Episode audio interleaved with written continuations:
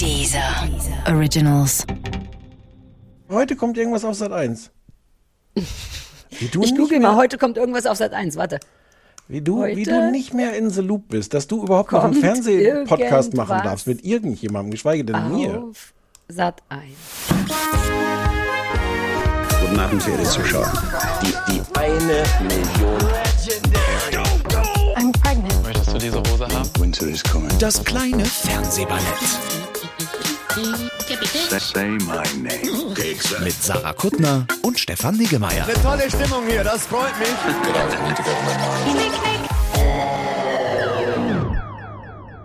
Äh, Sarah, Ja, bitte? wir, wir, also, was war denn jetzt? Wie, was war denn jetzt? Es ist 13.16 Punkt Uhr. 13 Uhr. Scheiße. oh, Mist, Mist, Mist. Es ist Punkt 13 Uhr und ich äh, sitze hier vor meinem Computer wie jeden Montag und alles funktioniert. Neben mir ein Hund, ich bewege mich nicht. Hast du eigentlich die Rückbank, Rückwand von Bett irgendwie gestrichen? Irgendwas ist anders als sonst. Es ist so weiß hinter dir. Nee, ach so, weil du kein Kissen siehst. Nee, nee, ist nicht gestrichen. Ist eine neue Rückwand vom Bett, aber die ist schon seit Monaten. Du guckst, siehst du, du guckst gar nicht mehr richtig hin. Seit ich verheiratet Nee. bin, guckst du gar nicht mehr richtig hin. Das Bild ist auch neu. Ah ja, das Bild ist neu, das ist richtig. Das ist ein so ein Schutzengelbild von ganz früher. Hast du auch so alte Bilder von Omas und Opas? Ne. Das ist eins von Omas und Opas, Schutzengel. Okay, und. Punkt. und, das steht hier immer wirkt- rum und dann sind die? Hundehaare dahinter. Uh, was ist das? In dein, da kommt was rein. Da kommt was rein in dein. What? Ich wollte noch fragen, ob der Schutzengel wirkt. Weiß ich nicht. Diese ich ganzen, nehme an, ich lebe ja diese, noch. diese ganzen visuellen äh, Bemerkungen sind so halb äh, gut für Menschen, die einen Podcast machen und oder hören. Ach, aber Stefan, das ist doch nicht unser erster Podcast. Und das sind auch nicht die ganz brandneue Zuhörer. Die wissen ganz genau, ach gucke, jetzt zeigen die sich in der Kamera wieder Sachen. Keiner weiß, was das soll. Wenn wir Glück haben, hat Sarah ein Foto davon gemacht. Die Leute wissen das. Meine Güte, was du mal für Ansprüche hast an Zuhörer. Ja, ich, ich, ja, ich war jetzt auch vorher schon wieder, vor, vor der Produktion dieser Sendung schon wieder so unnötig überambitioniert, weil ich dachte, vielleicht haben wir zu wenig, worüber wir reden können. Lass mal lieber noch vielleicht eine Bonus, Bonussendung gucken, aber, aber wir machen Ist jetzt das einfach dein schnell durch. Ernst? Ja, aber Wie- du warst doch dabei. Ach so, ich dachte jetzt im Vorfeld dieser Sendung im Sinne von vor zehn Minuten, als ich Nein. pünktlich hier vorm Computer saß und auf dich gewartet habe. Nö. Moment.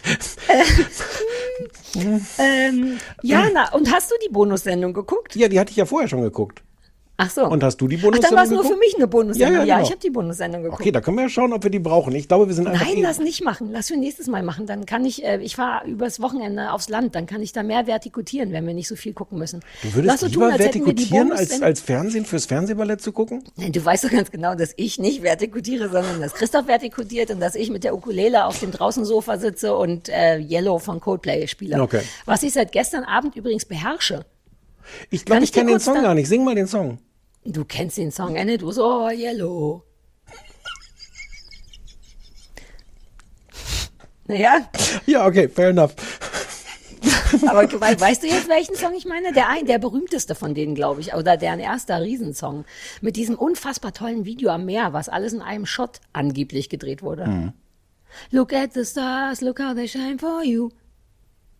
Das Warum- ist das. warum- Ich kann, es ist oh, ich bin ein bisschen aufgeregt deswegen, weil ich gestern noch zu Christoph meinte, Christoph, ich brauche neue Songs, ich beherrsche meine sieben Songs perfekt, ich brauche neue Songs und es müssen Songs sein, die ich super gut finde, aber die ich auch mitsingen kann und dann meinte er, was ist denn mit was von Coldplay? Und dann habe ich ihn fast äh, divorced, weil ich meinte, Alter, ich fange jetzt nicht an Coldplay zu, es gibt so viele gute Lieder, ich kann nicht eine von denen sein, die Coldplay, das geht nicht, da bin ich zu cool für.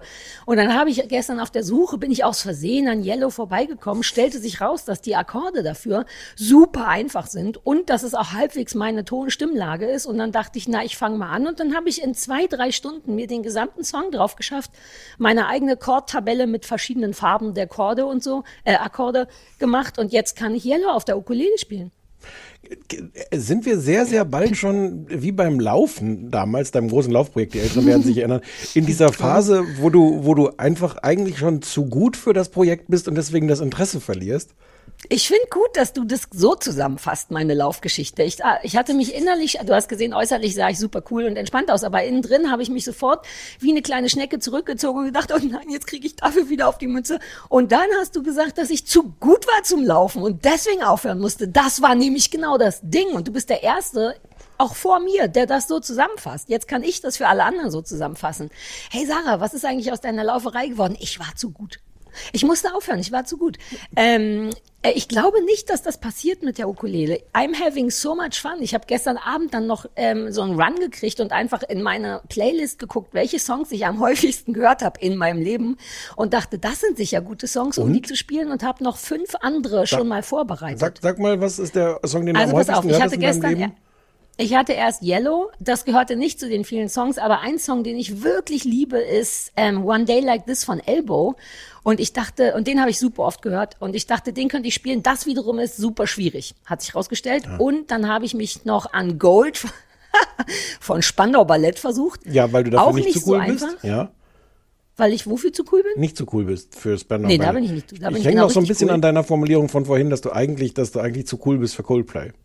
Ich, ja, naja, ich weiß ja selber, wie asozial das ist, aber ich, deswegen sage ich es ja schon extra, weil ich jetzt, das ist der Song, den ich am schnellsten auf die Reihe gekriegt habe. Insofern suche ich jetzt alle Coldplay-Songs. Ich versuche jetzt alle Singles von denen zu spielen. Ich habe aber auch, hast du den neuen Song ohne Quatsch von Jan Delay gehört? Eule? Ja, ich glaube ja. Der ist super gut. Das konnte überhaupt keiner wissen, aber der ist super gut. So gut, dass ich ihn jetzt auch versucht habe, mir auf Ukulele beizubringen, was auch ein bisschen komplizierter ist. Ähm, aber oh, den musst du hören. Ja, das. Kennst du das sind diesen- meine Songs, die ich gerade muss. Diesen total traurigen Jan Delay-Song mit dem Hund im Video, mit dem ganz tollen Hund im Video? Ich kenne gar keine Musikvideos mehr. Ich kenne nur noch, googeln wir das schnell gleichzeitig? Ja, nein, ich, Googeln ich wir Jan schon. Delay und Hund? Ja, Also ich exakt. darf wieder nichts anfassen, ne? Ja, ja, ja. Ah, nee, da steht jetzt, dass er sich einen Hund, wie alle sich Immer einen Hund. wenn der Mond scheint, dann ist Showtime. Ja, dann ist Showtime. Dann kommt sie zum Vorschein. Denn das Tageslicht, das mag sie nicht. Das ist der Eule-Song. Ich hatte auch übrigens das Gefühl, ja, ist das merkwürdig, aber dass das wie so ein geheimes Zeichen ist, weil, wie du vielleicht weißt, ist meine Oma ja gestorben und meine Oma hat ja mit meiner Tante zusammen gewohnt und meine Tante heißt im Privaten, die hat einen echten Namen, aber wir nennen sie schon immer Eule, so dass ich manchmal nicht sicher bin, wie ihr richtiger Name ist. Und ich glaube, dass der Young Delay Song am Tag der Beerdigung meiner Oma rauskam oder einen Tag vorher oder hinter, so dass ich dachte, wow, cool, ich muss den Song Eule schicken, jetzt hat sie ihren eigenen Song wenigstens. Ja, bitte. Von wem ist es ein geheimes Zeichen? Weiß ich nicht, vom geheime Zeichentypen, keine Ahnung, Bürgeramt für geheime Zeichen. Irgendein jetzt ist immerhin ihre Mutter gestorben und jetzt wohnt sie auf einmal alleine nach all den Jahren und jetzt beginnt das Leben. So hatte ich es mir vorgestellt. Ja, ja, das Zeichen habe ich verstanden. Ich dachte nur, das bräuchte eigentlich jemanden, der das gibt. Also, Ja, na, das wird schon das irgendjemand zeichnet. sein. Das ist halt wie mit, ist halt Bundes-Ländersache, sowas. Ah. In Berlin ist es dann halt auch nochmal Ministerpräsidentenkonferenz. Na, auch Bezirksämter, ne? Ist Ja, ein ja. bisschen wie mit der Ehebescheinigung. Also ich glaube, sie müsste jetzt im Bezirksamt Pankow wahrscheinlich. Uh, vielleicht bei Frau Schäffler. Uh, vielleicht ist Frau Schäffler auch zuständig für Geheime. Frau Schäffler hört eh zu. Frau Schäffler ist mein Stalker und sie weiß es. Sie weiß, dass sie mein Stalker ist und sie schämt sich auch angemessen dafür.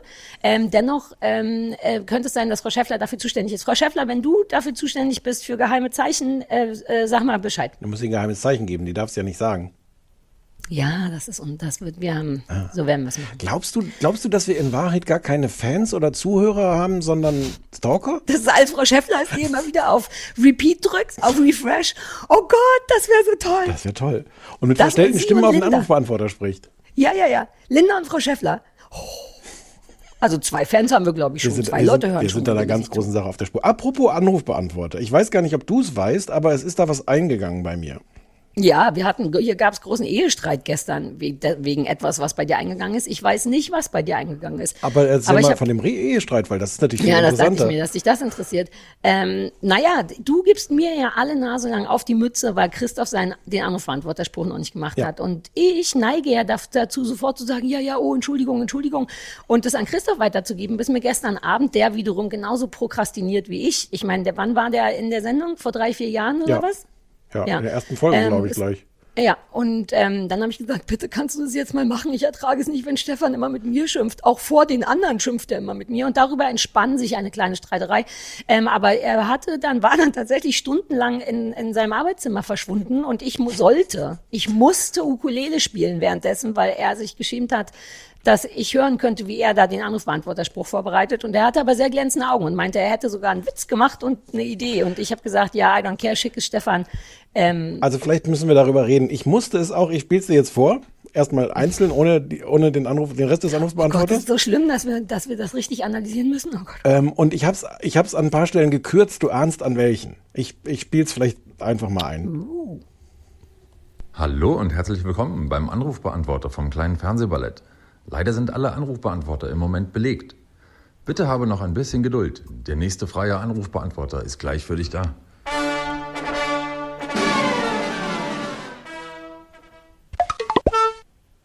Leider sind immer noch alle Anrufbeantworter belegt. Aber ich habe gute Nachrichten. Du bist Platz 1 in der Warteschlange. Bitte noch ein ganz bisschen Geduld.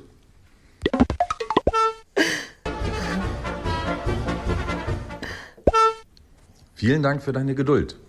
Ein freier Anrufbeantworter vom Podcast Das kleine Fernsehballett mit Sarah Kuttner und Stefan Niggemeier steht nun für dich bereit. Bitte hinterlasse uns deine Nachricht nach dem Piepton. Ja. Es war, es war noch Wie, Es war Wie deutlich- viele Plätze waren denn noch davor? Sätze. Nein, Plätze. Ich dachte, er hätte verschiedene. Du bist noch, noch 18 Leute vor dir. Nein, nein, nein, ich habe nur, ich habe nur größere Strecken Musik rausgeschnitten. Ah, so verstehe. Ja. Uh, der ist aber trotzdem recht lang. Andererseits ist vielleicht ganz gut. Das sortiert dann die Leute wieder aus, die super lange reden wollen. Ja.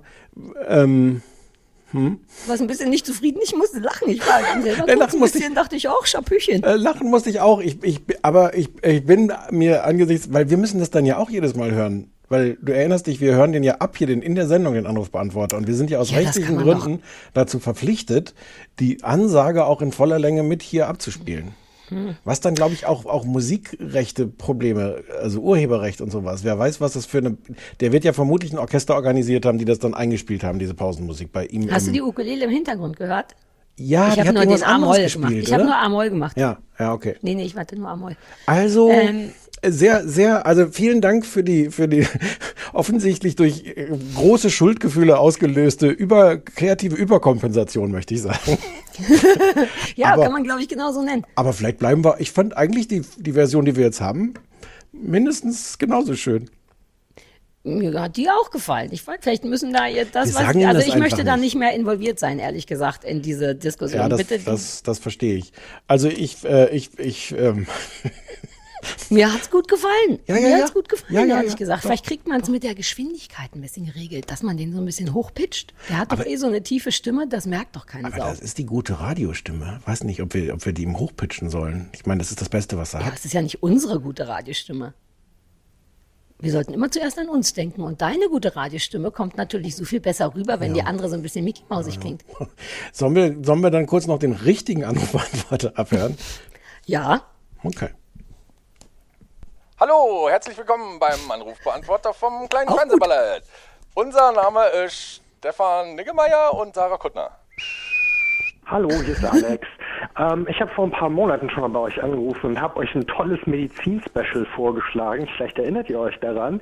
Ihr wolltet das machen, habt es aber nie gemacht. Das finde ich sehr traurig und ich prangere das hiermit an. Was ich aber eigentlich sagen wollte, ähm, ich habe in der letzten Folge den Nico auf dem Anrufbeantworter gehört und ich finde auch die Podcast über Podcast-Idee super. Und Sarah hat ja mehr oder weniger abgelehnt, das zu machen, wegen dieser Finn Kliman-Sache. Ich wiederum finde Finn Kliman auch total kacke. Ich finde übrigens, dass Finn Kliman auch noch nicht mal besonders gut aussieht. Also, Nico, ne, wenn du Bock hast, äh, ich wäre sofort dabei, Podcast über Podcast, äh, also äh, bitte melde dich. Ja, schönen guten Tag. Hier ist nochmal die Jacqueline. Ähm, ich höre mir gerade die aktuelle Folge an und äh, ja, also ihr müsst euch schon mal entscheiden, was ihr wollt. Ne?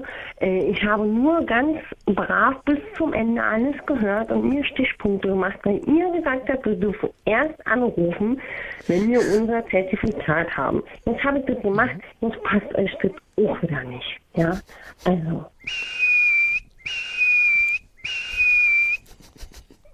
ich bin, am, ich bin sehr großer Fan von dem Pfiff. Ich habe da nichts dran gemacht. Ja, die, du hast ihn hintereinander gemacht. Ich habe hintereinander gemacht, das stimmt. Ja. Gefällt mir gut, gefällt mir alles gut. Ähm, Ja. Ich erinnere mich schon gar nicht mehr daran, dass wir eine Medizinfolge versprochen haben. Ich bin wie so ein unzuverlässiges Elternteil, was immer sagt, ja, ja, ja, morgen gehen wir in den Zoo und dann weiß ich es nicht mehr. Ja, nur, mit so Kindern, die sich an das alles erinnern, die wir auch so erzogen haben irgendwie, dass die sich an alles erinnern und uns das dann vorhalten. Wir haben ja noch, also in dieser Staffel gibt es ja noch drei Folgen. Wir sind jetzt in Folge. Eben. Ja, ja, ach so, ich wollte das jetzt gleich in was Produktives umdrehen, aber man kann das natürlich auch mit so einem, so einem pumpigen, jetzt war's erstmal ab, Tonfall machen. Ja, und was ist wohl mehr unser Style? Ja, naja, gut. Ne? Hast du selber gemerkt. Also, was soll die Scheiße? Lass uns doch selber entscheiden. Wir haben noch drei. Das ist rappelvoll jetzt schon mit Medizin hier weh. Jetzt haben wir auch keine Lust mehr. Okay. Das ist nicht doof, ne? Dass man das so dreht, dass man es dann trotzdem nicht machen muss. Und er war aber schuld, weil und so.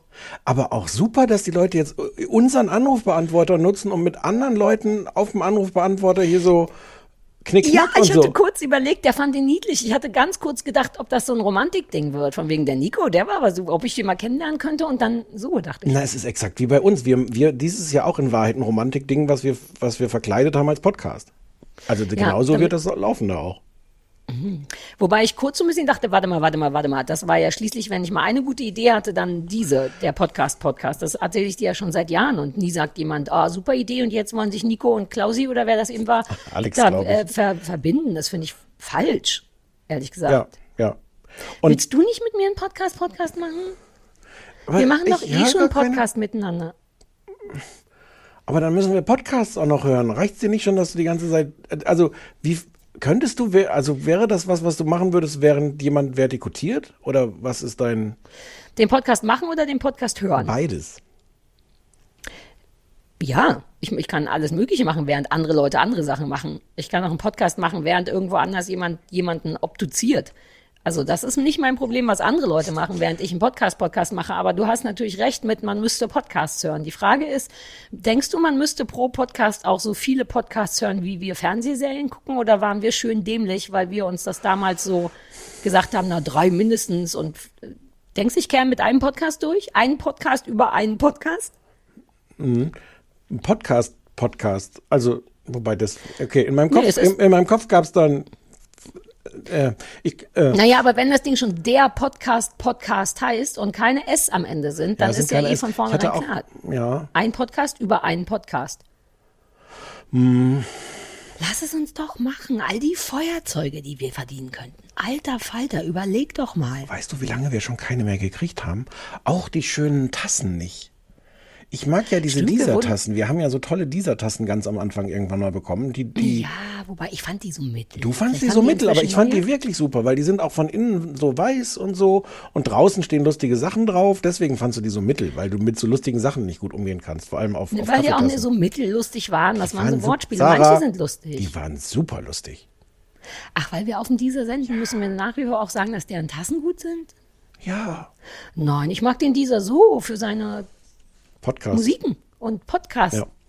Naja, die er anbietet. Uh, ich möchte darüber nochmal da. Dieser, wenn du findest, es wäre eine gute Idee, dass Stefan und ich einen, ich mache extra noch, einen Podcast, Podcast machen. Wir könnten uns überlegen und äh, Special Guest werden vielleicht regelmäßig der Nico. Uh, der Nico könnte immer, dem würden wir so Aufgaben geben. Nico, du Der hör mal den Podcast. Podcasts. Ah. Über generell, wir, ma- wir moderieren den nur, wir hören die gar nicht. Super. Ah, I know. Wir beide, wie hieß der Mann vom Anruf? Ich glaube Alex. Alex. Alex und Nico, wie so Außenreporter werden die von uns so. Wir tun so und jetzt vor Ort in, äh, keine Ahnung, wo die herkommen, über Zeitverbrechen. Und dann erzählt jemand, ja, ja, ja, ja. Genau. Idee, Und wir haben es nicht gehört, haben aber eine Meinung dazu. Ja, naja, sorry, Naja. das war jetzt irgendwie überflüssig, dass du das sagst, ist ja klar. Ja, ja, gerne. Und die Jacqueline, nur- die, die, die sagt, ihr müsst euch sch- schon mal entscheiden, äh, was ihr wollt. Äh, nein. Exakt. So. Äh, Jacqueline mochte ich aber gern, weil die so schön Berlin hat. Die klingt wie eine Frau, die ich beim äh, Tierarzt, dessen Katze ich gezupft habe. So klingt die, die fand ich auch nett. So ein hartes Berlinern. Ist das ein echtes, kannst du das beurteilen? Mir erscheint es ein, ein bisschen so gewollt auch, auch Berliner, auch mit dem, mit dem Jacqueline. Wer heißt denn, wer heißt denn Jacqueline? Seien wir mal ehrlich. Nein, das ist ein bisschen Fülle-Berlinerei, aber ich glaube, deswegen trifft's mein Herz. Es ist auch kein echtes, es ist kein 100% echtes Berliner. Ich glaube, die Jacqueline Berlinert von Natur aus, aber nur leicht, aber sie weiß halt, welche Knöpfe sie drücken kann, um mein Berliner Herzchen zu Ja. massieren. Ja, okay, okay. Gut, ja, das war's schon. Ja. Die anderen Sachen Ähm, waren noch mehr auf dem AB, aber die waren nicht so relevant. Haben sich teilweise schon erledigt. Es waren noch mal Leute, die sagten, wir sollten. Und dann ist dir der Anrufbeantworterspruch von meinem Mann zu lang, wenn wir nur so zwei, fünf Sekunden haben. Wir hätten da noch diverse Anrufbeantworterplätze, die belegt sind, reinmachen können. ja, das ist richtig. Lass die das waren mal aber den nicht Christoph drin. hören. Lass die das mal den nicht- Christoph hören. Die waren du kennst den, du weißt, wie der ist, wenn der wütend Ich hab wird. keinen Text. Der backt sofort einen Kuchen, der nicht schmeckt oder irgendwas. So. Das Oh, ist, wird hey. richtig, nein, nur wenn er wütend ist. Ah, ja. Das ist, das, gut, das ist das höchste Maß der Gefühle, das er als wütend rauskriegt. Das ist ein wirklich beschissener Kuchen. Du traust dich das nur alles zu sagen, weil du weißt, dass er das nie abhören wird und du auch nicht. Ja, das ist so, exakt, ich wollte gerade sagen, und ich auch nicht. Mhm. Das ist hier alles nie passiert, wenn es nach mir ginge. genau, du hast es auch gleich schon vergessen. Ich werde dich am Ende der Folge nochmal abfragen. Hinsichtlich was? Exakt. Was? Mann. Och, ich hatte neulich schon wieder so ein tolles Wort für, dein, für deinen Newsletter, den du abbestellt hast. Wobei du hast ihn nicht abbestellt. Du hast ihn so hart ignoriert, dass mein Newsletter sich von alleine abbestellt hat. Ähm, das war richtig cool. Ja, ich habe erzähl. sofort an dich Ja, gedacht. ich erzähl. weiß es nicht. Ich weiß es ja nicht mehr. Dafür ist der fucking Newsletter Ja. da. Verstehst du das nicht? Ich weiß noch, dass ich im Bett lag und sofort an dich gedacht habe. Ich habe ein Wort gesagt und habe sofort gedacht, das muss ich Stefan sagen. Aber du hast ja den Newsletter abbestellen lassen. Komm, wir reden mal über So, ich glaube, wir sollten über Fernsehen Du reden. wolltest Ist noch was über, über Papiermüll reden vorhin, hast du noch gesagt. Über- Ach ja, naja, ich wollte, eigentlich wollte ich es dir privat erzählen, aber da der Sebastian ja so gerne unsere Hausmüllgeschichten hört, dachte ich, ich heb's mir doch, doch nochmal auf fürs, für ein äh, Fernsehballett. Heute ist ja Montag und heute ist der Papiermüll bei uns, wird heute abgeholt. Das bedeutet, die Papiermülltonnen sind sehr, sehr leer, was mir entgegenkommt, denn ich habe eine Menge Papier hier und im Haus ist, wie glaube ich in allen Häusern, ist das bei dir auch so, gibt es so eine kleine Papierproblematik, weil so viele Leute bestellen. Total. Ja, und ähm, da, also es ist wirklich asozial, ehrlich gesagt, weil ich Leute sehe, die wirklich so noch nicht mal so, die tun noch nicht mal so, als wäre der Karton zerknötert, im Sinne von einmal rauftreten, sondern die stellen einfach voller Kartons vor den vollen Papiermüll Ja. mit ihrem Namen drauf. Ja. Der Stasi-Mitarbeiter in mir denkt wirklich, really, wir wissen alle, man darf es nicht machen, dann lass doch da nicht deinen Namen dran stehen, Wie- dann stelle ich dir die alle vor die Haustür. Wie- so jemand wäre ich. Ich wollte gerade fragen, wie versucht bist du, mit dem Paket mit dem Namen drauf bei den Leuten zu klingeln? Alter, wie es Jan Köppen wohl geht. Weißt du noch, das war ja für Jan Köppen eine Riesennummer. Jan Köppen fand es früher schon vollkommen zu Recht total scheiße. Der war, wir haben beim Piloten fürs Fernsehballett, der ja nie ausgestrahlt wurde, haben wir mit Jan Köppen über Papiermüll gesprochen. Seitdem muss ich immer an Jan Köppen denken, wenn mein Papiermüll voll ist, weil der, der hat das gehasst. Der hat sich damals schon so aufgeregt. Soll ich mal gucken, ob ich das wiederfinde und nachträglich jetzt. hier reinschneide? Ich kann mich auch nicht erinnern. Ich Äh, na, ich glaube, wir hatten nicht. Uh, wobei, guck mal, ich glaube, dass wir vielleicht gar nicht vor laufendem Mikrofon darüber sprachen. Ach so, ja, Aber der dann- muss auf jeden Fall, Ja. dessen Leben muss die Hölle sein gerade. Aber, aber hier auch, und äh, also hier im Büro ist das alles voll, so Riesenberge auch außenrum gestapelt um die, Ja. um die Papiertonne. Und ähm, letzten Mittwoch, glaube ich, kamen die und haben das hier abgeholt, haben aber brav nur die Papiertonne mitgenommen. Und nicht das alles, Die was dürfen, glaube ich, auch nicht. Es Die dürfen ist auch- das nicht mitnehmen und das es ist ist nicht deren Job auch. Es ist auf eine Art auch völlig in Ordnung, nur das Ergebnis ist immer noch halt, dass das alles da voll ist und ich hier in, in, der, in der Wohnung sitze und mich nicht traue, irgendwas rauszutragen in die volle Papiertonne. Ich habe dazu schon einen Brief geschrieben, wie An ein wen? richtiger äh, Deutscher, ans Haus, vor Monaten aber schon. So einen Brief, ja, ich habe reingeschrieben, folgende, folgende Problematik. Ähm, die Mülltonne wird nicht leerer, wenn man Sachen davor stellt. Die nehmen das einfach nicht mit. Und habe auch noch geschrieben, was nämlich ein Fakt ist. Manche Menschen, wie zum Beispiel mein freundlicher Ehemann, sind tatsächlich so Typen, die nehmen dann die Pakete, die davor stehen, stellen die rein und steigt in die Tonne. Mein Mann ist einer von denen, die in die Tonne steigen und dann da dreimal hüpfen, damit es flacher wird und dann den ganzen Schissel da reinmachen. Was aber zur Folge hat, dass die Leute im Haus denken, na ja, egal wo man es hinstellt, das geht ja weg. Und so ein Briefchen hatte ich geschrieben und jetzt hat sogar die Hausverwaltung ein Briefchen geschrieben und so weiter und das so fort. eskaliert ja ganz schön bei euch. Es Haus. eskaliert hart bei uns, ist wirklich so. Wobei ich mich auch frage, warum es für Papiermülltonnen nicht so einen Mechanismus gibt, der der tatsächlich reindrückt, weil egal wie sehr du ein Paket zerstampfst, hat es natürlich trotzdem so blöden Luftraum. Ja, aber so du einen musst es doch professionellen nicht, Christoph. Du kannst es doch auseinanderreißen, dass das nicht mehr dreidimensional ist. Du musst es gar nicht Ja, zerstampfen. wer macht das? Das macht sogar ich nicht. Ich bin jemand, der sehr, wirklich? Ja. Geil. Aber vielleicht hätten wir kurz sagen sollen, dass ich aufgezeigt habe an der Stelle, sonst könnte es Ja, aber man hat es ja in meiner überraschten äh, Stimme vielleicht gehört. Ja. Wobei ich, ich latsche sehr platt und umwickel das dann mit, äh, Achtung, extra dafür gekauftem Papierklebeband, um das so flach wie möglich. Ja, naja, es ist eine Plus-Minus-Rechnung, aber ähm, und dann ist es tatsächlich super flach. Also da bin ich ganz stolz drauf. Der Sebastian wird so lieben. Ich habe richtig Bock, noch ganz lange über den Papiermüll zu sprechen, weil es auch einen Grund dafür gibt und weil der Sebastian auch mal zwischendurch bestraft werden muss. Ich habe so Angst, dass der das gar nicht mehr hört. Ich bin ganz sicher, dass er es nicht mehr hört, aber ich hoffe, dass er Freunde hat, die das hören und ihm dann erzählen und sagen, haha, die haben heute wieder über Müll geredet, super lang, extra für dich. Und hast es Und was verpasst. Ja, und es wäre cool, wenn deswegen unsere Quoten, von denen niemand weiß, wie sie sind, hast du eine Ahnung, wie viele Leute uns hören? Nein, viele. Ich auch nicht. Aber es könnte, in meiner Welt könnte es alles sein zwischen 20, nicht unrealistisch, Hm. Nein. und 100.000. Na ja. Sehr unrealistisch. Nein, zwei Millionen. Wobei, ich weiß es nicht. Was ich gut fände, wäre, wenn wir mal so eine Art Volkszählung machen würden. Jeder, der den hört, schickt eine Mail an dich. Nein! Stefan. Nein! Stefan Kle- hier. Tut das nicht. Äh, hier at kleines Fernsehballett. Du kannst auch ein extra Fach einrichten, wo man nicht reinguckt, wo man nur zählt. Jeder, der den Podcast aktiv hört, schreibt bitte mal eine E-Mail an hier at kleinesfernsehballett.de. Es gibt keine Antwort. Wir werden es vermutlich nicht lesen. Es ist eine Volkszählung, Leute. Eine Erfolgszählung sogar. Und im, diesen, im besten Falle eine Erfolgszählung. Wenn wir nur fünf Mails kriegen, behaupten wir, dass das Mailprogramm kaputt ist. Wir, wir, nee, wir müssen uns vorher überlegen, was der Faktor ist, mit dem wir das dann multiplizieren müssen, weil es machen ja nicht alle Leute. Nicht alle, die das hören, werden jetzt auf, bei ihrem Dieser-Empfangsgerät auf Pause gedrückt haben, sich an ihren, ihr, Warum ihr? E-Mail-Versendegerät gesetzt haben und Cool das wäre. ja, Was ist, wenn wir dafür extra eine Pause lassen? Macht das mal bitte jetzt. Ich meine, was dauert das? Eine Minute oder was? hast du die E-Mail-Adresse gesagt? Hier, at kleines Fernsehballett. Ihr müsstet im Grunde noch nicht mal einen Fingerzeig machen. Es reicht die E-Mail, nur im Betreff vielleicht ich. ja, Betreff ist auch egal. Ja. Und äh, der Inzidenzwert ist dann was mal 500? Was ist nur Ja. real, real, realistische Zahl? 500, wir nehmen das mal 500 dann am Ende. 10. Angenommen, es schicken 20, 20. Lass mal mal 1000 machen, nur um sicher zu gehen. Okay. Oder 10. Lass mal entscheiden, mal was wir das machen, wenn wir sehen, wie viele Leute geschickt haben. Und wir geben dann auch eine Pressemitteilung raus.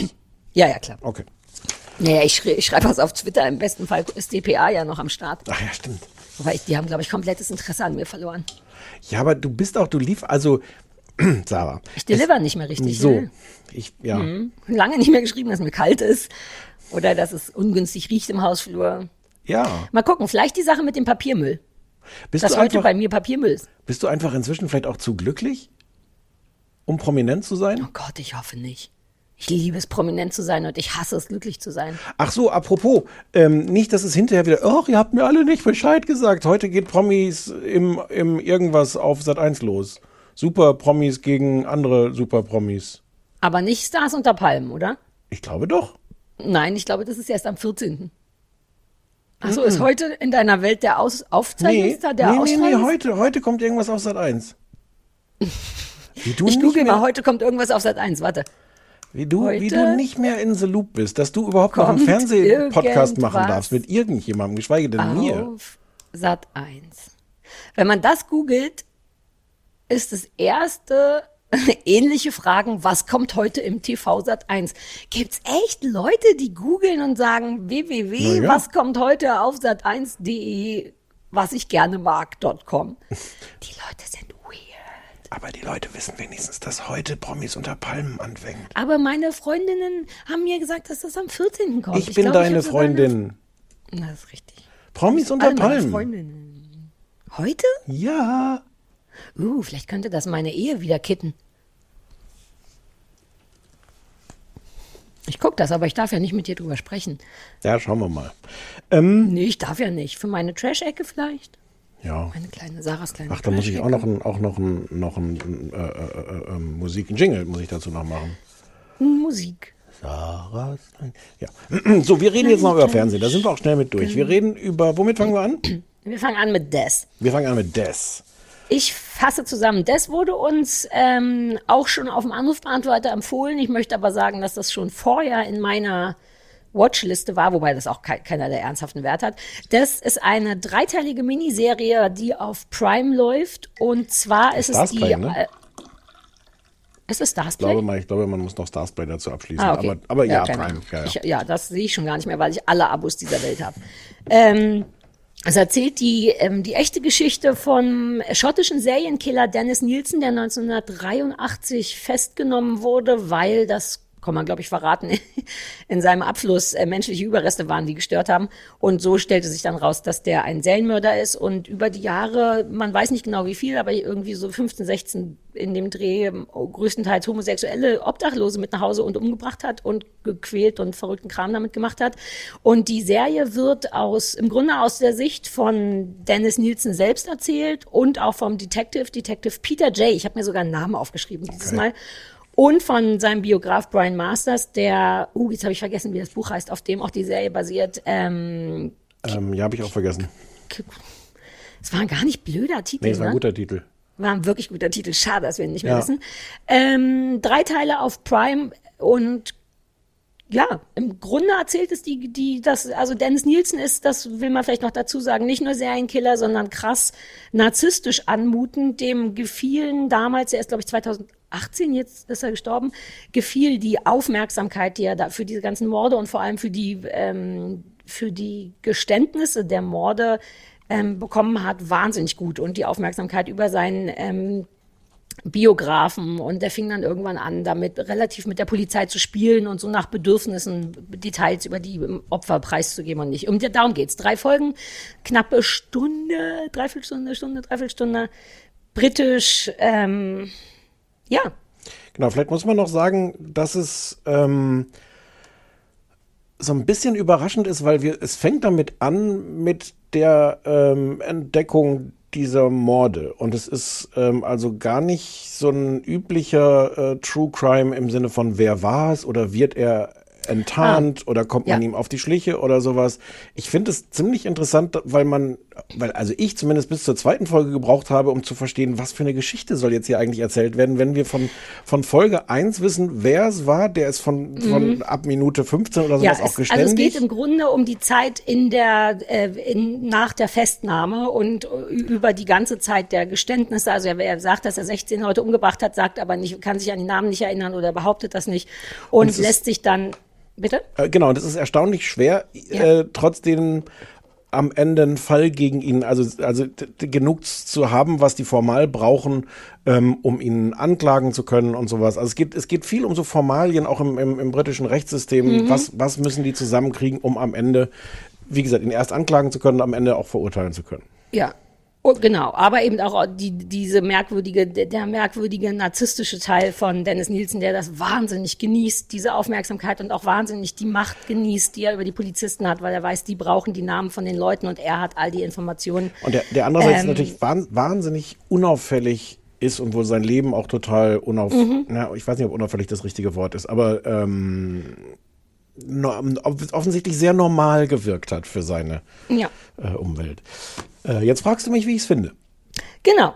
Ähm, da kann man ja dann all die Informationen, die immer noch fehlen, auch Ja, noch ja, mit ja, einstreuen. Aber du hattest auf jeden Fall schon gesagt, das ist eine merkwürdige Erzählstruktur. Das fand ich auch. Aber fang an. Ähm, also, ähm, ich finde es, ich habe ein bisschen was zu kritisieren und ganz viel zu feiern. Also die ähm, Schauspieler sind unfassbar gut. Also äh, David Tennant sowieso, der, der Spielt den Dennis Nielsen. Genau. Den wir aus Broadchurch und allem Möglichen kennen. Ähm, und das ist so grandios. Es ist irgendwie besonders grandios, noch wenn man dann hinterher mal guckt, wie der, teilweise sieht man auch Originalszenen in diesem, Mhm. in diesem Film, wie ähnlich der diesem, äh, diesem Serienmörder war. Aber, aber ehrlich gesagt, auch unabhängig davon, wie der diese Figur spielt, so total kalt und rational und ähm, absoluter Wahnsinn. Ich mag Ja. aber auch die anderen beiden, also den, der, der diesen Polizisten Peter J. spielt, wo man am Anfang denkt, so, ja, das ist jetzt so eine normale Polizistenfigur, der aber eigentlich sehr. Ja, ja, ja, der ist super toll, aber das habe ich am Anfang gar nicht erwartet. Nee, weil, nee, genau, Weil so das- diesen, diesen Typen des, des irgendwie frustrierten Polizisten hat man ja auch Millionen Mal gesehen, aber der spielt so super. Ähm, Mhm. Und ähm, Jason Watkins ist der, der diesen Biografen Brian Master spielt, äh, sehr schwulen. Ähm, Killing for Company. Entschuldigung. Killing for Company Ja. war der Name des Ja. Buches, auf dem auch genau das Brian, äh, sorry.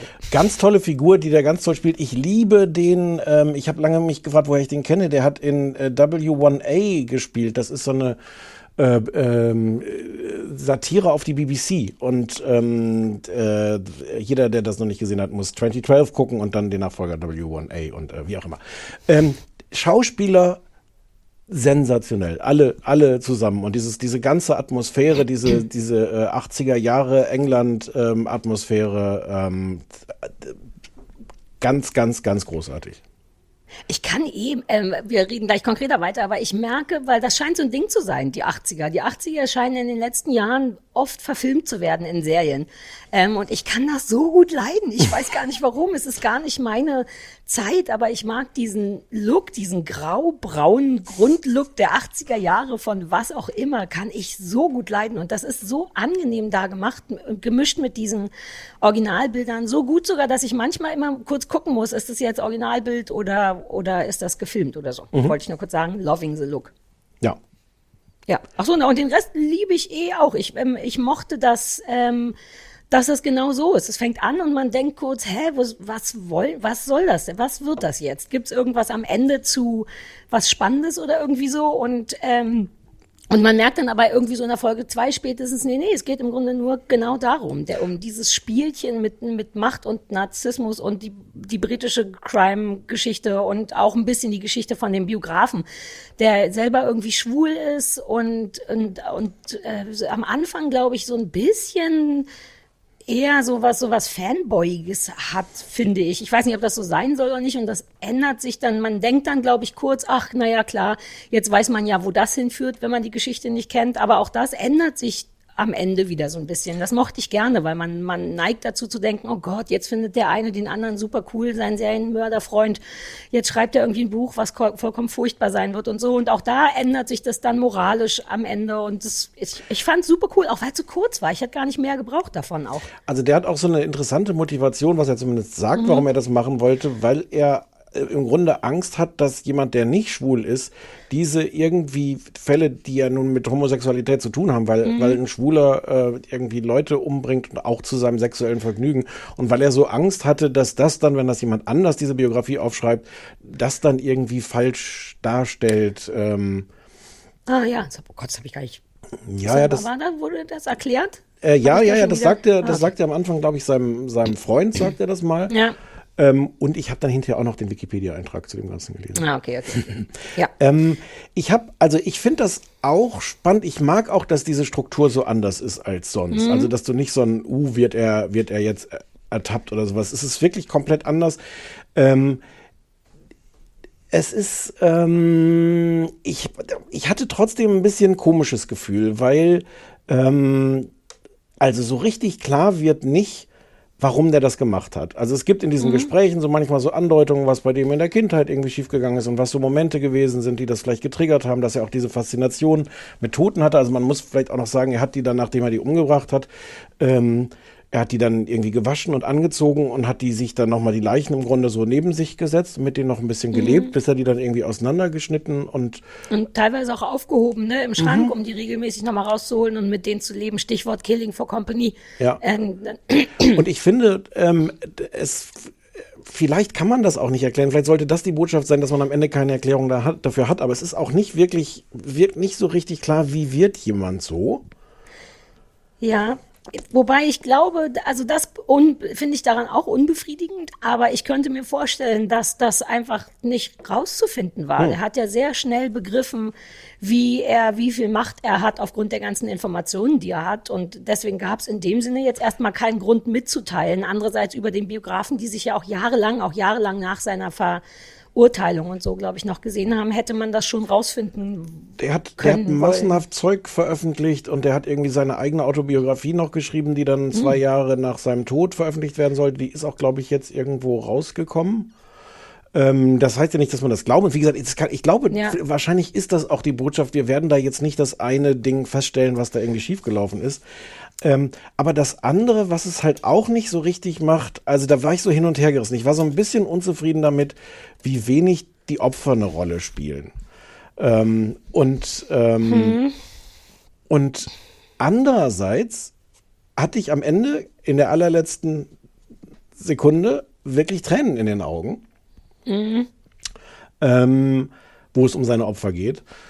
Ähm, ah, ich, äh, ich, ich habe so ein, also da bleibt ganz viel, das ist einfach als, äh, als, äh, als Film ist das, ist das wirklich fantastisch. Und ich habe aber so ein bisschen auch damit, es fängt ja damit an, die allererste Szene ist, ist irgendwie aus einer Dokumentation oder sowas, wo du siehst, wie die äh, in den 80ern unter, unter Maggie Thatcher da wirklich einfach die, die Zahl der Obdachlosen total steigt. Und, und das ja, ist halt so auch so ein, Sozialstudie über London ist das Genau. am Anfang, ne? wie beschissen das in der Zeit war. Mhm. Und das ist halt auch Teil der Geschichte, dass ein Teil dieser Opfer einfach auch nie wirklich vermisst wurde. Die, die waren dann weg und dann waren die halt weg. Und das ist, das wird auch erzählt, dieser Teil der Geschichte.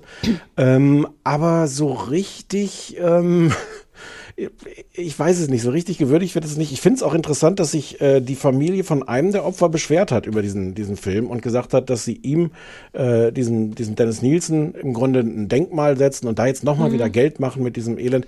Ich finde nicht, dass ihm das ein Denkmal setzt, aber ich verstehe so ein bisschen aber auch die Beschwerde zu sagen, das dreht sich alles nur um diesen Typen und nicht um die Menschen, die er umgebracht hat. Ja, aber das ist halt, ich finde, das ist dann eine Entscheidung, die jemand trifft, der eine Geschichte erzählt. Man muss ja, Ja. als jemand, der eine Geschichte erzählt, nicht alle Leute. Plus, ich finde es in dem Fall sogar sinnvoll, weil ich habe die ganze Zeit so ein Grundgefühl, dass diese drei Folgen eigentlich eine Dokumentation sind und gar nicht eine Serie. Es ist wie eine ges naja, nicht wie eine gespielte, aber du weißt schon, wie mit, doch mit Schauspielern besetzte Dokumentation. Und da, das hat oft eine andere Dramatik als ein Film oder eine Serie, wo es dann immer irgendwo hochgeht und am Ende was. Und das zeigt einfach nur, wie es war, ab dem Moment, wo festgestellt wurde, der bringt Leute um, jetzt ist der im Knast, wie sind die Ermittlungen, was läuft quasi hinter hinter den Gittern oder so. Und da ist nun mal das die Hauptgeschichte. Zumal ja auch, es geht ja schon auch um Angehörige, äh, nicht um Angehörige, sondern um Opfer, die dann, äh, ich glaube, das war ein Problem, richtig nicht mehr für die Anklage gereicht haben. Also der wird dann irgendwann angeklagt wegen dem Mord verschiedener oder von einem oder zwei, aber da gibt es natürlich noch andere Opfer, wo es nicht genug Beweise gibt oder die Anklageschrift kam, glaube ich, zu spät rein oder irgendwas. Also so ein bisschen wird kurz ja noch mal so ein, so ein, so ein Fenster aufgemacht in die in Richtung die Familie eines Opfers. Aber es so. gibt, es gibt diesen lustigen Widerspruch.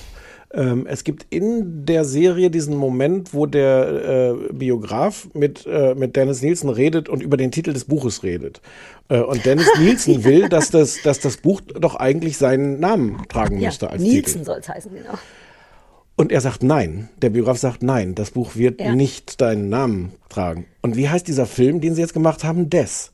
Also es ist so ein bisschen Ah, ja, ja, ja. verlogen. Also genau Uh, diese. good thinking. Naja. Ja, nee, habe ich nicht so weit gedacht, weil er sagt ja ne, eben auch aus Gründen, das wird nicht deinen Namen tragen. Ja. Genau deswegen, dass du eben nicht zu so einem verdammten Held wirst. Uh. Es macht, also der Film macht den trotzdem nicht zum Helden. Also ich finde, in die Falle tappt er nicht. Es ist nicht die, man ist nicht wirklich äh, fasziniert damit, was das für, ein- für ein cooler Typ ist. Aber, ähm, aber, aber, also es ist schon alles eine Gratwanderung. Es ist aber, wie gesagt, ich finde, also das sind alles, die, diese Kritik, die ich habe, ist eigentlich alle auf so einer, so einer Ebene von, naja, wie geht man mit so einem realen Fall und den realen Opfern und sowas um. Ja. Als, äh, als Film an sich, wie das gespielt ist, inszeniert ist, wie das, wie das erzählt ist, absolut grandios. Es gibt, glaube ich, auch keine klassischen Cliffhanger. Mir ist es gar nicht aufgefallen, aber Christoph meinte, dass jede Folge einfach endet und genau an der Stelle beim nächsten Mal wieder weitergeht. Also gar nicht so ein Dada oder so, sondern es hört einfach auf und geht weiter. So, ich weiß nicht, ob das stimmt, aber er meinte, er hätte das Gefühl und so, dass man das vielleicht quasi am Stück gucken könnte, ohne dass da noch Quatsch Dramaturgie eingebaut wird. Das fand ich auch angenehm. Es setzt eh wenig auf Effekte. Also das Ja. ist, äh, es ist total leise und es ist intensiv halt dadurch, dass wir diesen, diesen fantastischen Schauspielern bei dieser, ja, einfach unglaublichen Geschichte zugucken. Und ähm, Uh, cool, dass dir das gefällt. Ich war gar nicht so sicher. Ich dachte, das könnte schon was für dich sein aus verschiedenen Gründen, aber man weiß bei dir ja nie.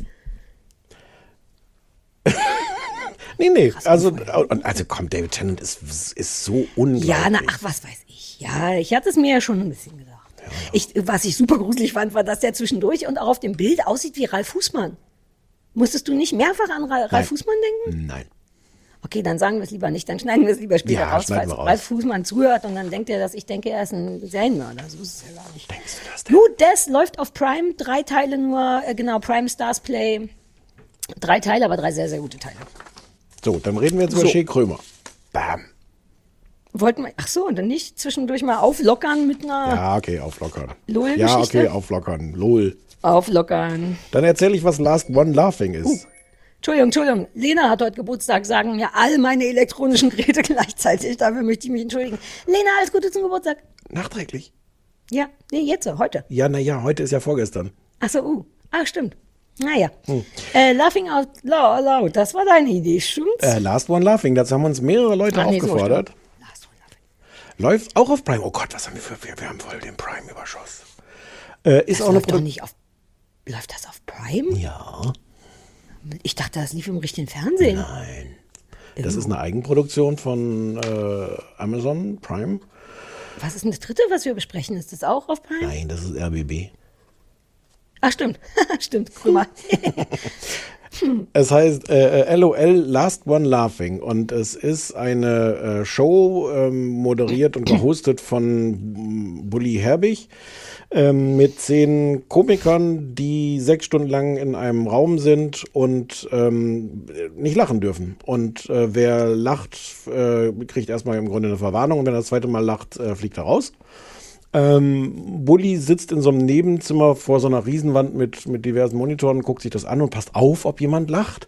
Und wenn jemand lacht, dann drückt er den großen roten Knopf und geht rein und sagt, einer hat gelacht und hier habe ich den Beweis. Und dann gucken sich das alles auf dem Monitor an, wer gelacht hat. Oder auch nur, es reicht schon irgendwie so. Oder Hm. So. Ja, das wird am Anfang noch versucht zu definieren, aber so ein Lächeln im Grunde ist eigentlich schon, gilt schon als Lachen. Und es ist unfassbar prominent besetzt mit äh, Anke Engelke, Barbara Schöneberger, Caroline Kebekus, Kurt Krömer, Max Giermann, Mirko Nonchef, Rick Cavanian, Teddy Tecklebrand, Tecklebrand, Thorsten Sträter und Wiegald Boning.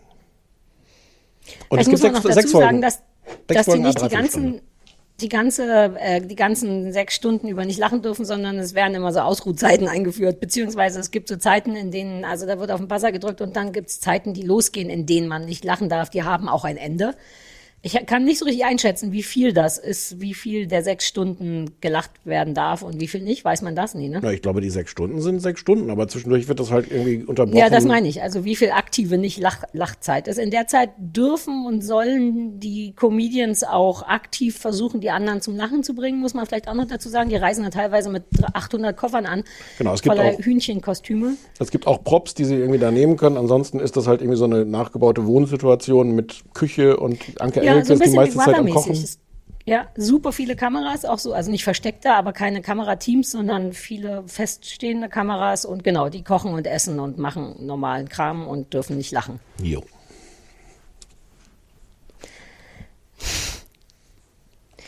Ich bin dran zu sagen, wie ich es fand, Mhm. stimmt's? Ich fand es unfucking fassbar lustig. Bitte Ohne sag, dass das Scheiß. nicht stimmt. Ohne Scheiß. So. Ich hatte das nicht vor. Ich hab, ich pass auf, folgende Geschichte. Ich sag zu Christoph, wir müssen noch das gucken. Das muss ganz furchtbar sein. Stefan hat, dachte ich, ich weiß nicht, ob das stimmt, einen ganz schlimmen äh, Artikel darüber geschrieben. Nee, dachte ich. Ja, das wusste ich nicht. Es klang so, dein Tweet dazu klang so, als wäre das ganz furchtbar. Und ich habe mich entschuldigt und ich habe gesagt, Christoph, ich kann das auch alleine gucken. Easy peasy, komm, wir gucken mal rein. Du kannst ja währenddessen löten oder so. Und dann fing, fing das an und ich sah alle Leute und dachte, oh Gott, ich möchte das nicht. Das soll weggehen, das soll weggehen.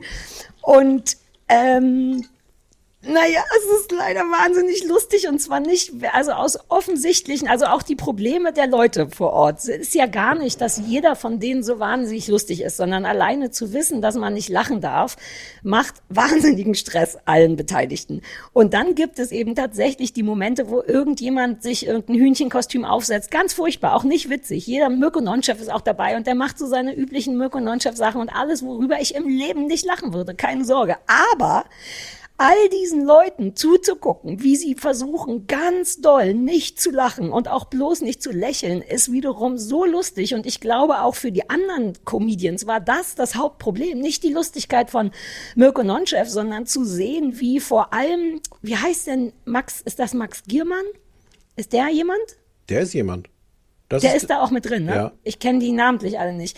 Der, wie der versucht nicht zu lachen, ist einfach unfassbar schön, weil man wirklich sieht, wie die körperlich versuchen, das irgendwie, irgendwie auszugleichen, dieses Bedürfnis. Du siehst also dauernd Anke Engelke und Max Giermann, wie die tief atmen und versuchen wegzugucken und Gesichter verziehen, so wie wenn man sich für so ein Foto locker machen muss. Ne? Da sagen die Leute auch immer, mach dich mal locker und dann musst du dein Gesicht einmal so verziehen. Und du siehst die ganze Zeit körperlich leidende Prominente und ich habe sehr, sehr oft nur deswegen gelacht. Wir haben alle Folgen geguckt, die es gibt und waren traurig, dass, ähm, dass noch nicht alle online sind. Ich werde mir eine andere Podcast-Partnerin suchen müssen. Es ist ja du schön, wenn man nicht sich auch mal. ernsthaft nicht darüber gelacht Doch. haben, wie alle versuchen, nicht Exakt. zu lachen. Ich saß, ich saß da wirklich davor wie versteinert. Also ähm, ich finde das in einer, Wei- also ähm, ich finde ganz viel daran nicht nicht gelungen. Ähm, aber ich fand auch genau das, was du jetzt beschreibst, einfach wirklich nicht lustig.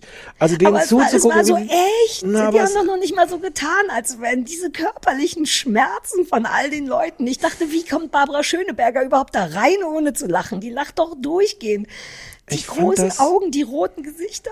Ich wirklich, ich fand es wirklich nicht lustig. Und ich habe, also mein, mein Tweet war eher noch so ein bisschen differenziert, weil ich geschrieben habe, so es ist, äh, ja, es gibt unlustigere Sachen, aber ich habe noch nie was gesehen, wo das Verhältnis von beteiligtem Talent, von Komikern, die wirklich lustig sind, zu Lustigkeit des Ergebnisses so schlecht ist.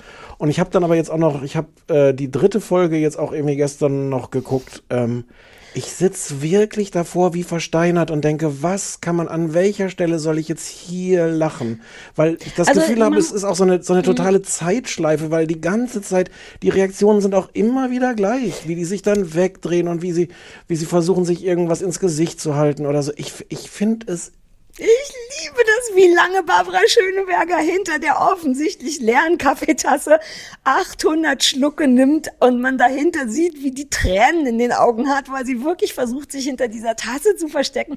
Also man muss dazu sagen, alles, warum es lustig sein soll, ist natürlich überhaupt nicht lustig. Ich finde das komödiantische Talent auch nur so mittel, wobei ich ehrlich gesagt sogar als Mirko Nonchef den ersten Mirko Nonchef gemacht hat. Der nimmt eine Banane in die Hand und macht so einen klassischen Piu, irgendein Mirko Nonchef äh, Schussgeräusch. Und selbst da musste ich lachen. Ich weiß gar nicht warum, aber es, die Leute sind nicht lustig. Aber die, die Reaktion darauf, dieses, Unf dieses Leiden, fand ich hysterisch. Es ist so faszinierend, weil, weil du siehst auch auf den, in, den, in den Besprechungen irgendwie und bei, bei Amazon, es gibt genau diese beiden Fraktionen von unfassbar, ich hätte nicht gedacht, dass ich das mögen würde, aber es ist das Lustigste seit ever.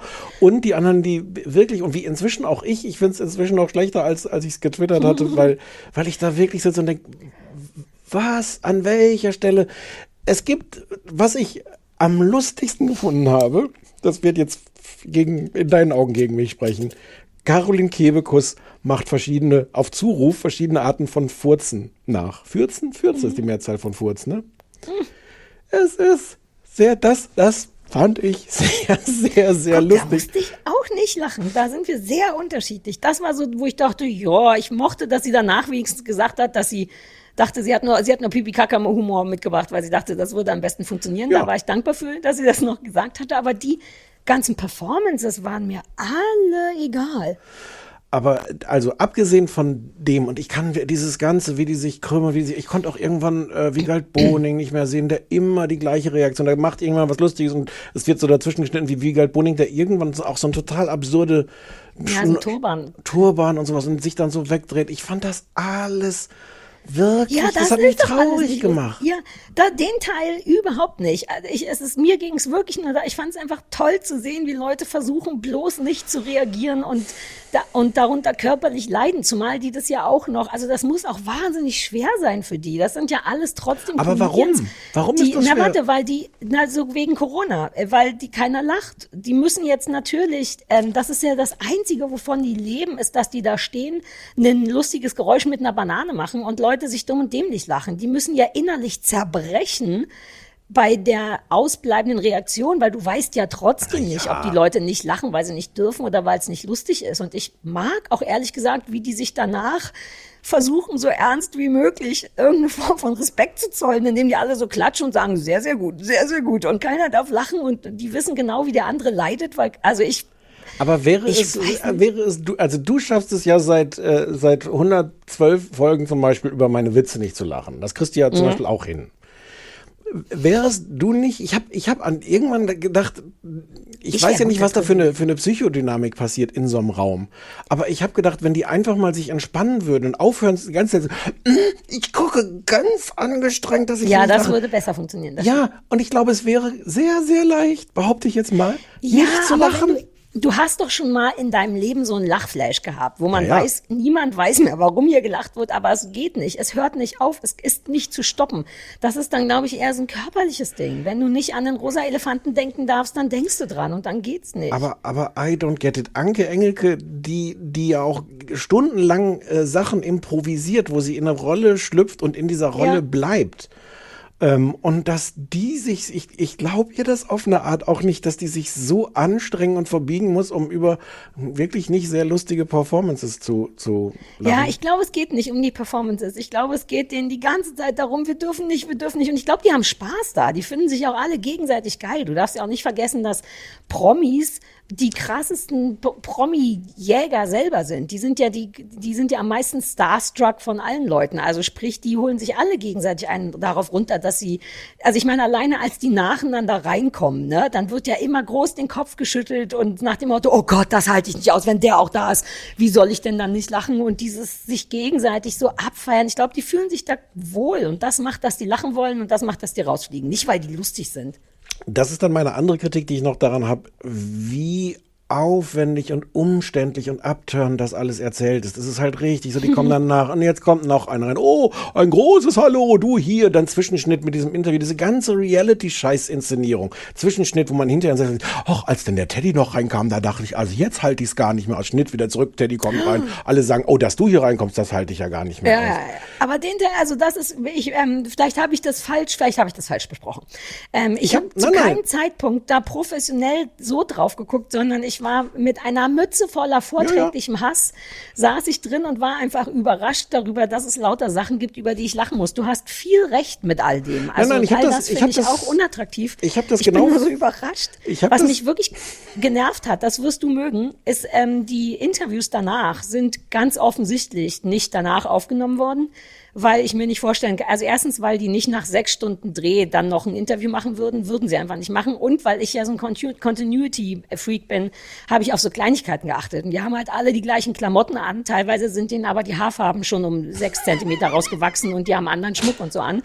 Das nervte mich ein bisschen, wo ich dachte, wir müssen doch jetzt nicht so tun, als wenn ihr da gerade frisch rauskommt. Zieht euch einen neuen, neuen Schlüpfer an und sagt es ist sechs Wochen später. Das ist mir egal. Es ist mir nur diese ganze Inszenierung, es ist so auf dicke Hose, es ist so richtig gemacht im Sinne von, wir können es uns leisten. Wir müssen bei dieser Produktion nicht sparen.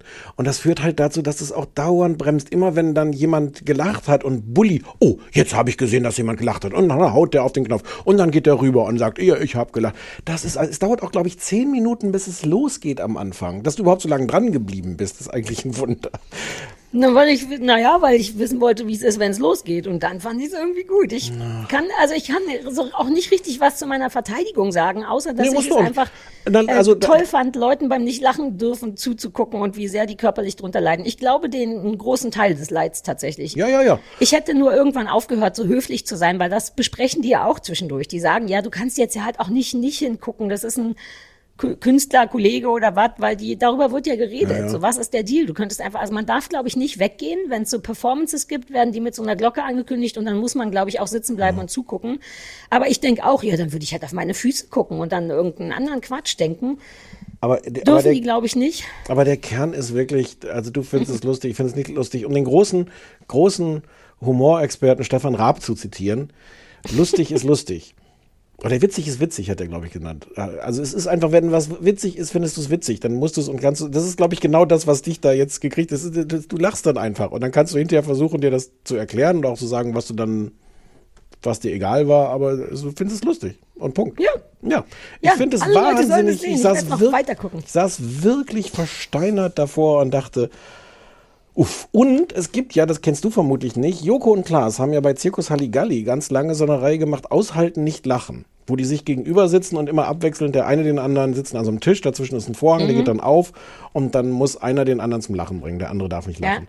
Das ist, das ist winzig im Vergleich vom, vom ganzen Aufwand, der da betrieben wird.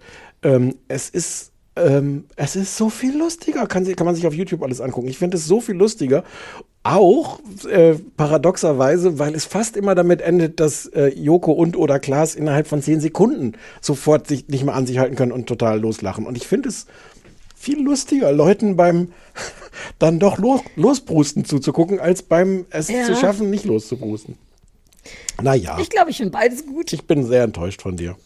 Ja, ich war selber ein bisschen enttäuscht von mir. Ähm, Ich habe mich sogar ein bisschen geschämt, aber dann habe ich wirklich, also laut, ich lache so selten auch laut. Es wurde wirklich viel gekichert. Christoph hat sich auch überhaupt nicht eingerichtet. Also wir hatten eine großartige Zeit. Danke dafür. Ja. Kommen wir zu einem weiteren witzigen Thema. Depression. Ja, cool. Che Krömer, das habe ich, hab ich uns aufgeschwatzt, weil, weil diverse Leute. Ach nee, und auf dem AB hatten wir das auch, dass wir das gucken sollten. Ähm, Che Krömer. Ja, ja, ja, das macht auch macht Sinn. Soll ich, soll ich mal kurz zusammenfassen? Weil Ja, ich ja, habe ja. schon mehr Folgen Che Krömer geguckt als du vermutlich. Mhm, ich habe noch nie eine Folge Geschickt Krömer geguckt, außer die. Das ist jetzt, glaube ich, schon die vierte Staffel. Kurt Krömer sitzt in so einem, man weiß gar nicht so richtig, was es sein soll. Irgend so, ein, so, ein, äh, so eine Mischung aus 60er Jahre Muff, Büro ähm, und, naja, Gefängnis, Verhörraum. Ähm, Mhm. Ein und bisschen wie bei Death sieht's da aus. ja, dann wären sie eher 80er. Also kann auch sein. Mhm. Ähm, und äh, hat immer einen prominenten Gast und mit dem führt er dann äh, in diesem etwas merkwürdigen Setting, auch sehr ein bisschen merkwürdig gefilmt, so ein, so ein Einzelgespräch, eine halbe Stunde. Und das war jetzt, äh, deswegen wurde uns das äh, ans Herz gelegt mit Thorsten Sträter. Und nach zehn Minuten des üblichen Gequatsches und Gekabbels und, äh, und des krömerhaften Krömerseins sagt Kurt Krömer irgendwann so, ähm, ich wollte aber noch über was ganz anderes reden, nämlich Depressionen. Und dann reden sie 20 Minuten über ihre Depressionen, weil Kurt Krömer offensichtlich, ich glaube, das hat er da dann zum ersten Mal erzählt, jedenfalls war das auch so dieser ganze Schwung, dass er sagt, er will sich das jetzt mal trauen, das zu, sich zu outen, ähm, der wohl schwere Depressionen hatte und letzten Herbst ähm, acht Wochen in der Klinik war. Und Thorsten Sträter ist dieser Komiker, ähm, der offensichtlich da schon häufiger drüber geredet hat und der auch irgendwie die Deutsche Depressionsliga was ist er da? Sprecher, Präsident, Chef, irgendwie sowas. Ja, ja, ja. Also Ähm, der ist wohl schon länger so, so jemand, der, der in der Öffentlichkeit da Awareness schafft. Wie sagt man das denn auf Deutsch? Äh, Mhm. also darüber offen spricht. Und ja, so war das. Ja, dessen Depressionen sind, glaube ich, auch schon ein paar Jahre her, meinte er, glaube ich, Mhm. 20, 25 Jahre. Also der Hoch, die Hochzeit davon so richtig vorbei ist, sowas ja nie. Ähm, Genau, und dadurch Ja. war das eine besondere Folge und Leute meinten, wir sollten noch mal gucken. Und in meiner Timeline auf Twitter haben das auch viele sehr gefeiert. hm. Ich finde es so schwierig, das irgendwie zu finden, weil, also pass auf, ich habe ein grundsätzliches Problem mit Kurt Krömer. Mich macht der wahnsinnig. Ich verstehe, er- also um mal soft reinzukommen, ohne Depression, erstmal verstehe ich schon, warum Leute den lustig finden, kann, finde den trotzdem anstrengend, weil der immer so meandert äh, zwischen dieser Rolle Kurt Krömer und dann kommt ab und zu, glaube ich, der echte Kurt Krömer, heißt der überhaupt so? Wahrscheinlich nicht ähm, raus und das nervt mich schon wahnsinnig. Ich weiß, dass ich schon vor 20 Jahren wir den mal in die Sendung einladen wollten, damals in irgendeine MTV-Sendung und ich, ich glaube, wir haben sogar, aber das wollte ich dann nie wieder, weil der eben diesen Kurt Krömer nicht verlässt. Und was willst du denn dich mit jemandem unterhalten, der nicht existiert? Weißt du, was ich meine? Also deswegen gucke ich auch keine Krömer-Sendungen, weil ich denke, das muss wahnsinnig anstrengend sein, von einer Kunstfigur interviewt zu werden, weil und was möchte man denn dann bitte preisgeben, wenn dein Gegenüber dir nicht zurückgibt? Ähm, deswegen kann ich mit der Figur Kurt Krömer nicht viel anfangen. Und das, das finde ich auch nach wie vor leider enorm störend an dieser wirklich wertvollen Sendung.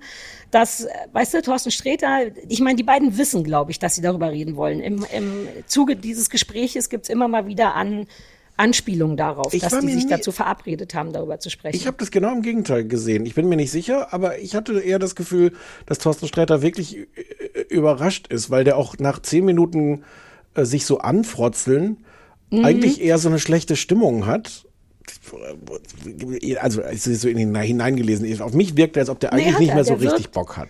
Und dann geht aber sein, sein Gesicht auf seine Stimme, Stimmung wird besser, als Krömer sagt, so Depression. Ich glaube, die hatten vor, darüber zu sprechen. Und ich glaube, dass, also ich habe keine Ahnung, aber die ersten zehn Minuten sind halt auch wahnsinnig kacke und anstrengend. Aus genau dem Grund, den ich eben gesagt habe.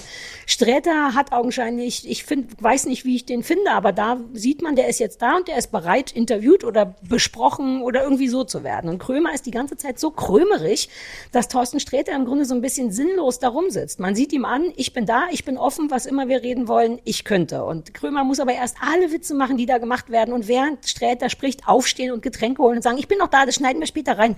Ich will den die ganze Zeit schubsen und sagen, Alter, egal was das Thema ist, du hast da einen Gast. Ich bin pingelig mit Gästen. Aber das weißt. ist, Moment, ich, ich will das, ja? ich will das nicht, also ich verstehe total, wenn du sagst, das gefällt dir nicht, aber das ist natürlich das Konzept der Sendung. Das Konzept der Sendung ja. ist da nicht ein äh, dem Gast zugewandtes Halbstundengespräch zu führen. Mhm. Also ich, aber dann verstehe ich, ja, ja, deswegen gucke ich es glaube ich nicht und ich finde das unangenehm. Ich verstehe mhm. auch nicht, warum man dann da hingehen sollte, wenn man sogar schon weiß, dass man einfach nur so ein Accessoire ist für diese Krömer-Sache. Deswegen bin ich sowieso ganz, finde ich den ganz komisch und alles immer merkwürdig. Ähm, dann ist, und du hast recht, Thorsten Sträter öffnet sich wie eine Blume und es wird fast so ein bisschen, äh, äh, wie heißt das, so, so unterwürfig, weil, weil Krömer sehr angenehm, sehr offen über die Depression redet und, und, und die finden beide, ich als alter Depressionsexperte, äh, genau die richtigen Worte, um diese Krankheit zu beschreiben und die Gefühle, die man hat ähm, und so weiter und so fort. Das ist ganz toll.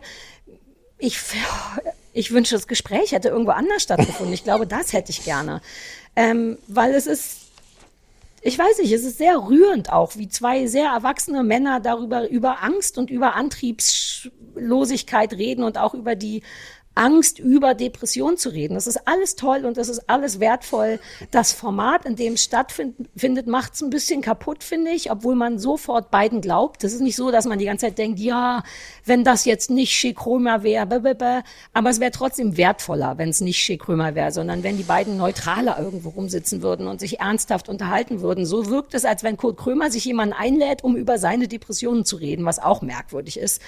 Man hätte auch über Thorsten Sträter Egal, ich so richtig zu meckern, ich finde das falsche Format für das Thema. Ich liebe das Thema, ich finde gut, alle Leute sollten zugeben, dass sie Depressionen haben. Vielleicht sollte ich auch zugeben, ich habe in meinem Leben das auch, das, weißt du, dass das mein Problem war gestern, dass ich seit 2007 eine Angststörung mit mir rumschleppe, die gemischt ist mit einer Depression und die schlimmsten Teile davon sind vorbei und ich habe ein Buch drüber geschrieben und ich habe mein ganzes Leben lang ähm, den Leuten immer gesagt, dass das nicht autobiografisch ist, das Buch, und habe mich dann gestern beim Gucken dieser Sendung geschämt dafür und dachte, warum habe ich eigentlich nie gesagt, ja, Mann, seit ich, keine Ahnung, Anfang 20 bin, läuft's bei mir im Kopf nur so mittelrichtig. Ich nehme bis heute Tabletten und so weiter und so fort. Und dann habe ich mich geschämt. Sorry, es wird eine längere, äh, kleine längere Geschichte. Und dachte, jetzt sind also Kurt Krömer und Thorsten Sträter sitzen da und feiern sich vollkommen zu Recht dafür ab, ein, äh, zu, ein Zeichen zu setzen für diese Krankheit und so weiter und so fort. Und wieso mache ich das eigentlich nicht? Und dann ist mir eingefallen, dass ich das nie gemacht habe, weil die Presse so eklig war. Also vielleicht mache ich es nochmal kurz. Ich, seit ich, keine Ahnung, damals bei MTV rausgeflogen bin, im Grunde ist Mängel Exemplar recht autobiografisch gefüllt mit sehr viel Kram, der nicht autobiografisch ist. Und ich habe das damals nie zugeben wollen, nicht weil ich mich dafür geschämt habe. Ich finde das gut, ich kann damit leben, dass ich so bin, ähm, sondern weil Journalisten so eklig sind. Weil Journalisten, das war deren erste Frage immer. So, Frau Kuttner, Sie haben jetzt ein Buch geschrieben und sind Sie depressiv? Und du hm. sahst in den Gesichtern, auch von den guten Journalisten, also von den wirklich guten Journalisten, sahst du so Mini-Erektionen in der Hoffnung, dass ich sage ja und dann könnte man sagen, die taffe, witzige MTV-Moderatorin leidet seit Jahren und das habe ich denen nicht gegönnt. Und auf der anderen Seite ist mir gestern erst aufgefallen, die sind aber egal. All die Menschen, die zu Hause sitzen und denken, ich bin irgendwie merkwürdig, aber ich sag's lieber nicht, die sind wichtiger. Insofern so. Mhm. Insofern finde ich es ganz toll, dass sie das gemacht haben, weil es mhm. dafür sorgt, dass, dass Leute zu Hause sitzen und denken, ah, okay, okay, okay, das ist also tatsächlich eine ganz normale Krankheit, äh, man muss sich dafür gar nicht schämen. Das ist irgendwie cool daran. Das war ein merkwürdiges, ein merkwürdiger Monolog gerade ne, aus nicht. verschiedensten Sachen. Nee. Ne? Ein bisschen schon, finde ich. Nein, das war überhaupt kein merkwürdiger Monolog. Aber ich dachte, es wäre jetzt die Zeit, das mal zu sagen. Mängelexemplar ist as fuck autobiografisch, bis auf sehr viele kleine intime Sachen. Aber ähm, ja, ich, genau, man kann sich kümmern um Kopfkram. Mach das bitte. Jetzt möchte ich, dass du sprichst, weil jetzt wird jetzt kriege ich, glaube ich, rote Bäckchen. Das, das habe ich nicht kommen sehen, dass du das jetzt so sagst. Ich Äh, dachte, what the fuck, ich ja. kann doch nicht den beiden zugucken, wie die das erzählen und die feine Dame tut so, als wäre mir nichts passiert. Naja, also insofern. nee, ja, trotzdem. Ich finde das toll. Also, danke. ohne dass das jetzt die gleiche komische Dynamik kriegt wie, Nein, nein, nein, nein. wie in, der, in, Also- der, in der Sendung. Ähm, ich verstehe das auch total. Ähm, also ja, mit die, der Rolle der Presse und dem da sofort dann eine Geschichte sehen und so. Und ich Mhm. verstehe es aber auch, weil es natürlich eine Frage des ähm, du willst nicht, dass deine, also du erzählst, du hast ja auch immer erzählt, dass deine Bücher ganz viel sind, was du erlebt hast, was du weißt, Mhm. was dir bekannt ist, ähm, Mhm. aber dass sie nicht autobiografisch sind. Und, äh, und ich finde, dass es auch jetzt unabhängig vom Thema Depression total richtig ist, als jemand, der dann trotzdem Romane schreibt und keine, keine Sachbücher über sein Mhm. Leben, zu sagen, Leute, lest das bitte als das, was es ist und nicht als meine persönliche Geschichte, wo ich jetzt euch erzählen soll, okay, dieser Teil war echt, da habe ich Mhm. mir ein bisschen was von meiner Freundin so und so geschnappt, also so. Ja. Ähm, aber abgesehen davon, ähm, ja, finde ich das gut, dass du das jetzt gerade gesagt hast. Ich bin so ein bisschen, so ein bisschen beeindruckt. Entschuldige, ich hätte, vielleicht hätte ich dir vorher sagen Nein, sollen. Ich weiß noch, nein. wie ich gestern meine Waden gedehnt, gedehnt habe, um es ein bisschen zu neutralisieren. Während ich den Gedanken hatte, stand ich an der Wand, um meine Waden zu dehnen. ist wirklich ein bisschen absurd. Nein, ich sah ich- sehr doof aus. ich Und das- währenddessen dachte ich, ich muss das denen morgen sagen, das ist doch alles. Ich finde das gut. Ich, Danke. Wie fandst du es denn? Ähm, so halb, halb. Ich glaube, dass das richtig ist, dass das in dem Format stattfand. Also im Gegensatz zu dir glaube ich, dass das das Mutti, weil dass Kurt Krömer irgendwann bei Bettina Böttinger sitzt und über seine Depressionen spricht, das ist vermutlich auch gut und interessant oder sowas, aber ich glaube, die Wirkung. Nee, ja, das meinte ich auch nicht. Das wäre, das hätte ich auch unattraktiv gefunden. Vielleicht hätte es mir gereicht, wenn die auf eine Wiese gehen. Weißt du, wenn das immer noch das Konzept der Sendung ist, man aber eben nicht in dem albernen Surrounding ist. Vielleicht war nur das das. Eine Wiese hätte ich gut gefunden. ich fand das, ich glaube, dass es deswegen auch so eine Wirkung hatte. Also natürlich ist das, ist das auch ein, ein- Coming Out, ähm, also allen Respekt davor, dich da hinzusetzen. Und ich finde auch Mhm. an dem Moment ist ja klar, dass alles Kunstfigurhafte von dem abfällt. Ich finde das auch Mhm. wirklich interessant, wie der einen Cut macht. Die ersten zehn Minuten sind so, wie kann man denn im Jahr 2021 noch Witze über die Zugteilung in Hamm machen? Ja, Alter, oder? Genau. So, und dann macht er aber wirklich, und man, man, ich finde, man sieht auch, dass er, dass er so einmal durchatmet und dass er für Mhm. sich aber auch, dass das ein, also er hat sich das offensichtlich vorgenommen, aber er muss Ja. Da einmal sich innerlich nochmal einen Ruck geben und so sagen, Ja. so, über Folgendes will ich reden. Und deswegen. Das ist schön zu sehen übrigens. Ja. Das hat mich sehr gerührt. Der Moment, wo du richtig siehst, ich muss kurz den Kurt, Kurt Krömer daneben legen, das ist dem fällt ihm auch nicht leicht, glaube ich. Ja, und trotzdem ist er es nicht, ich meine, wir wissen ja auch alle nicht, wie viel Kurt Krömer, in dem mir fällt jetzt auch gerade sein richtiger Name nicht ein. Also das ist ja, Ja. auch alles, das ist ja nicht nur eine Kunstfigur, äh, sondern das ist ja auch ganz viel, was er, er ist einfach ganz viel Kurt Krömer. Ähm, und ich ich bin ganz komisch hin und her gerissen. Also abgesehen von dem Respekt dafür, das zu machen, alles, alles toll, super. Deswegen ist Ja, es auch ein bisschen komisch, jetzt daran rumzukritteln. Was ich super fand, ist, dass die beide und vor allem Kurt Krömer so tolle Bilder für Depressionen gefunden hat. Alter. Ähm, also, dass er, dass er sagt, warte, jetzt, jetzt habe ich mir aufgeschrieben hier. Das ist eine nach Scheiße riechende alte Hexe, die sich auf Alte deinen Hexe, Brustkorb mhm. setzt und dich bewegungsunfähig macht. Oder noch toller, das ist ein Gefühl wie verliebt sein mit bösen Schmetterlingen. Mit bösen Schmetterlingen, das war fantastisch. Ich habe hier die ganze Zeit mir fast Notizen gemacht, weil ich ja so ein Fan von so Bildern bin. Und Mängelexemplar übrigens voll ist von diesen Bildern. Auch mit dicker Decke und dass man nicht rauskommt und so. Die haben wunderschöne Ja. Bilder gemalt. Aber Also- sind halt auch Künstler. Genau, aber das super auch dieses, ähm, weiß jetzt nicht mehr, welcher von beiden das erzählt hat, ich glaube auch Kurt Krömer, ähm, so diese, diese Antriebslosigkeit, äh, wie wenn du sechs Millionen im Lotto hast, gewonnen hast und das aber Mhm. nicht abholen gehst, weil du keine passende Tasche für das, für das Geld hast. Das Ja. finde ich, also das ist zum Beispiel was, was ich total, ähm, Boah, ich habe Gänsehaut. Guck mal hier, ich zeig dir das in der Kamera, weil mich das wirklich so gekriegt hat. Äh, ja. Das ist zum Beispiel, also ich habe, äh, also ich habe mit Depressionen einiges zu tun, aber mit Angststörungen und all dem, das ist, das ist nicht, Mhm. nicht mein Film. Ähm, aber diese, diese Antriebslosigkeit, Mhm. dieses, dieses Bild sechs Millionen im Lotto und du holst sie nicht ab, weil, pff, naja, hab halt keine Ja. Das kann ich total nachvollziehen.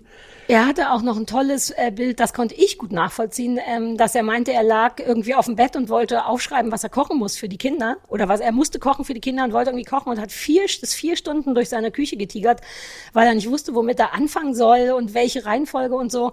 Und das ist, also ich meine, es ist eh ein Bild für jeder wird sich darin wiedersehen, aber ich kenne das auch. Ich hatte damals vor 20 Jahren den Moment, ich weiß, ich glaube, es steht sogar ein Wengel-Exemplar drin, als autobiografischer Teil, dass ich im Bett lag und eine Tasche packen musste für eine Reise, so eine Zweitagesreise. Und du musst ja für nur zwei Schlüpfer und zwei Taschen und ich lag neben dem Kleiderschrank und ich lag da und habe mich beobachtet, wie ich darüber nachdenke und habe den Arsch nicht hochgekriegt. Ich meine, die Tasche lag schon da. Man hätte wirklich nur Klamotten reinlegen müssen. Und das, also, und, also die gute Nachricht ist auch für Leute, die damit zu kämpfen haben, dass man merkt, wann, wann es eine normale Faulheit, so eine Kuttnerfaulheit ist und was der, wann das so eine Antriebslosigkeit ist, wo man merkt, dass es nicht, also man merkt das, man merkt, dass das eine Antriebslosigkeit ist, die über ein normales Maß rausgeht und das haben die wahnsinnig gut beschrieben, Mhm. Äh, ja. Genau. Und ich fand, trotzdem hatte ich, saß ich davor mit so einem komischen Gefühl, dass ich dachte, so, ist das jetzt hilfreich? Ich fand Thorsten Sträter da auch so, so merkwürdig, der auch so ein paar Mal so Sachen gesagt hat wie, naja, du hast es jetzt geschafft, du hast die besiegt jetzt, die Depression, du bist da vorbei, du bist da raus. Der hatte schon so, der hatte viele so fertige Antworten, wo ich so dachte, "Mm, w- wirklich?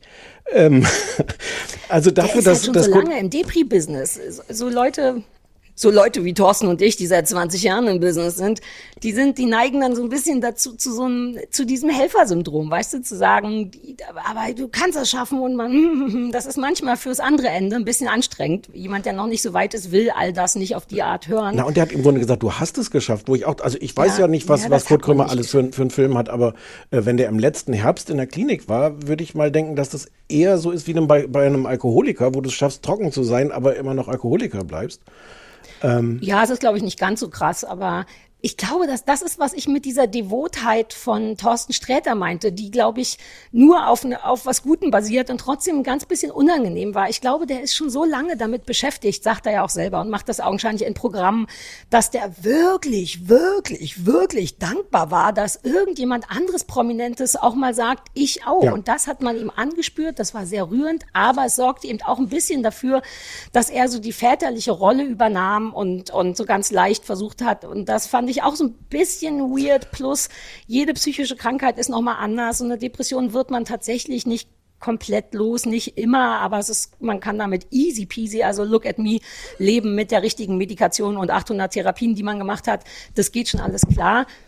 Aber weißt du, lieber so als anders. Lieber so, als den Leuten sagen, ja, das wirst du für immer haben. Da bist du wieder so. Vielleicht Nein. ist das ein Nein, Teil, um der Himmels Leuten Willen. ein gutes Gefühl gibt. Nein. Und ähm, ja, das, ich, wie gesagt, ich habe jetzt auch so ein bisschen komisches Gefühl, da jetzt so rumkritteln zu wollen, aber ich, Nein, ich, ich fand dessen, dessen Rolle ähm, da manchmal ein bisschen merkwürdig, auch so bei der Frage, dann, was soll man denn konkret tun? Ich fand dafür, dass der halt so lange in diesem Geschäft ist, hatte der gar nicht so gute Antworten. Also bestimmt eine gute Antwort war von ihm zum Hausarzt zu gehen.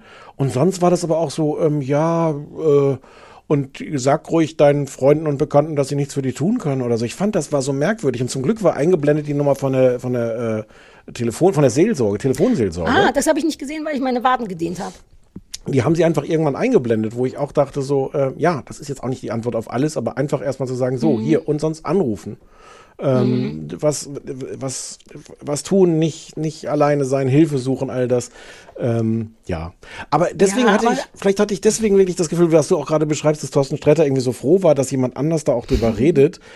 Ich hatte wirklich das Gefühl, der war überrumpelt, der war positiv überrascht. Ähm, Ja, das war der auch. Das hat er auch gesagt. Aber ich glaube, er war nur über die Intensität überrascht. Darüber, dass Kurt tatsächlich dann komplett aufgemacht hat. Mhm. Weil ich bin mir sicher, es sind am Anfang Sachen gefallen, die darauf hindeuteten, dass die sich dazu verabredet hatten.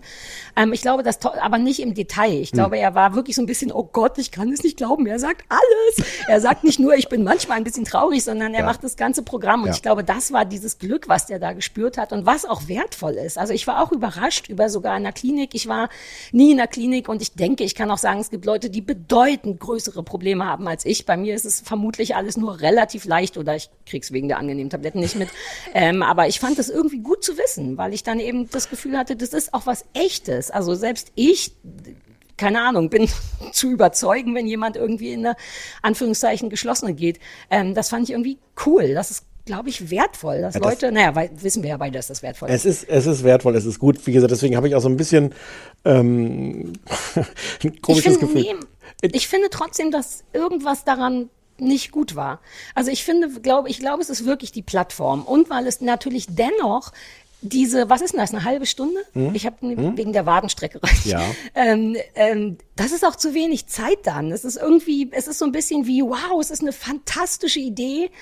Aber sollten wir kurz noch mal überlegen, ob man es anders macht. Man hätte doch auch, keine Ahnung, die laufen lassen können. Ich hätte die viel lieber laufen sehen oder auf einer Wiese oder so und nicht in diesem albernen, das ist, als wenn du einfach auf ein Kirmes gesetzt wirst und dann sollst du über den Selbstmord deiner Mutter reden oder irgendwie so. Es war das falsche Umfeld und die falsche Zeit und gerade als die sich so aufgemacht hatten, war es vorbei und beide sagen, damit eigentlich wollen wir noch länger reden und dann denke ich, ja, dann mach doch eine Stunde daraus, ist doch wurscht. Das, also, es war so eine tolle Idee in einem bisschen zwickenden Kostüm. Gar nicht komplett falsch, aber sowas man immer denkt, ah, irgendwo zuppelt's hier, das ist falsch. Äh.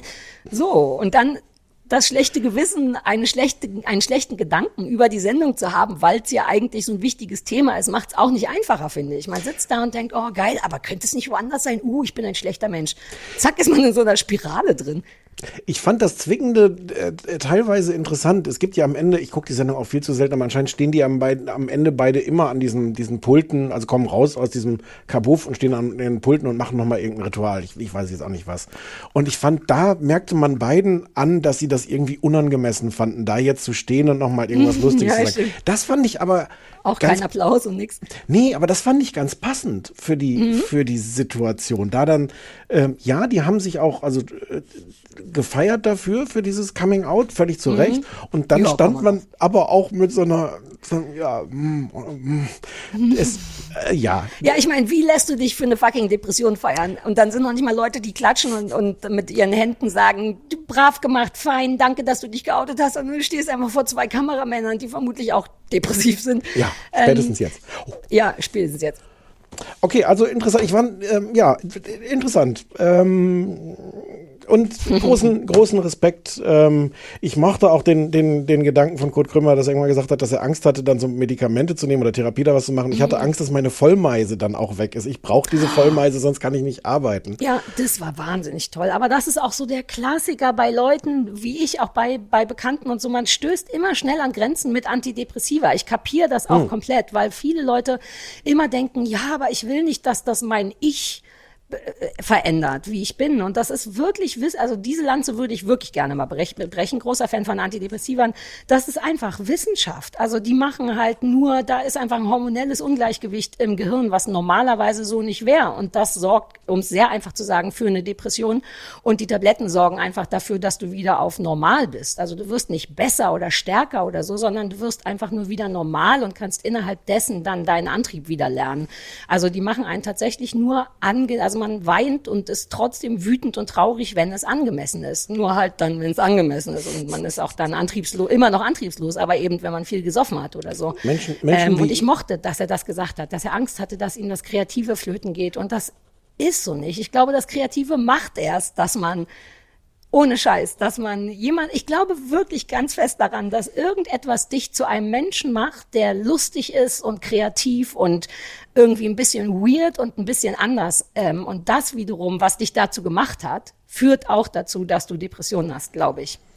Ich glaube, es wird niemand einfach lustig geboren. Ich glaube, dass viele Leute, die besonders speziell und kreativ und lustig sind, es sehr schwer früher hatten, weshalb sie lustig und kreativ werden mussten. Und das wiederum, also nicht das lustig Kreative, sondern die Gründe, warum sie lustig geworden sind, sind auch die Gründe, warum man traurig wird, glaube ich. Menschen wie ich kennen ja diesen Gedanken auch ähm, aus vielen Folgen Ellie McBeal. Ähm, die ja zwischendurch, ja, das, ich habe jetzt auch überlegt, ob ich das sagen soll, weil es so Super banal Vergleich. Nein, das ist toll. aber da ist das sehr ausführlich, die ja zwischendurch so Halluzinationen hat und so Mhm. tanzende Babys und sowas sieht und dann Angst hat, diese, diese Pillen zu nehmen, weil sie Mhm. denkt, dass sie dann, dann diese Halluzinationen tötet. umbringt. Das Baby, das, das tanzende äh, Baby tötet. Und ähm, Mhm. das wird, naja, auf so eine Ellie McBeal-hafte Art da verhandelt, aber schon auch Ja. sehr, sehr ausführlich. Aber man tötet im Grunde nie das tanzende Baby. Man steckt es nur wieder in sein Kinderzimmer im Kopf. So, jetzt machen wir Schluss aber, oder? Ja, das war nicht schlecht, ne? Nee. Uh, Hausaufgabe. Ach ja, Ähm, hoffentlich werde ich jetzt von Kurt Krömer und Thorsten Sträter eingeladen zu so einem Dreiergipfel. ganz bestimmt. Ach, das wäre toll, hingehen? was ich alles erzählen könnte. Ähm, ich habe diesmal eine Äh, Ach so, das, da, aber damit, damit hättest du doch, das wär, war der Anfang von dem Gespräch war doch was für dich zu der Frage, wieso habt ihr mich nie eingeladen? Worüber die beiden an, dann ja auch länger reden. Kurt Krömer sagt doch irgendwie, ich bin nie bei dir eingeladen worden in dieser Ja, huh, Oh Gott, ich merke, dass ich, glaube ich, langsam, scheiß auf Kurt Krömer, so ein bisschen Thorsten Sträter-Fan werde, weil der hatte sich, glaube ich, auch vorgenommen, was mich am Anfang sehr genervt hat. Übrigens, ganz besonders ehrlich zu sein und nicht so zu tun, als wenn. Sowas schätze ich sehr, wenn man Leuten aber dabei zugucken kann. Weißt du, der war so extra, hat extra so ein bisschen gestottert, weißt du, so Unsicherheiten zeigen. So, also da denke ich immer, ja, das musst du noch ein bisschen üben, das war mir nicht authentisch genug. Aber er sagte eben, dass er sich auch, wie war das, dass er einfach Angst hatte, die haben Nico Krömer eingeladen, weil er Angst hatte vor der Absage und das würde ihn total treffen. Das war eine Sache, die mir komplett egal war, wäre als er. Aber das, äh, ja, das fand ich auch süß und offen übrigens. Das gibt ja. doch keiner zu. Vielleicht ist Thorsten Sträter doch ein ganz guter Typ, nur Aber nicht mein diese, Humor kann oder er, so. Kann er diese Mütze nicht absetzen? Na, der wird irgendein Haarproblem haben, wie Mützen Nee, der, damals. der hat eine Glatze, man sieht den ja bei. bei Ja, das ähm, ist doch ein Haarproblem, oder? Nein.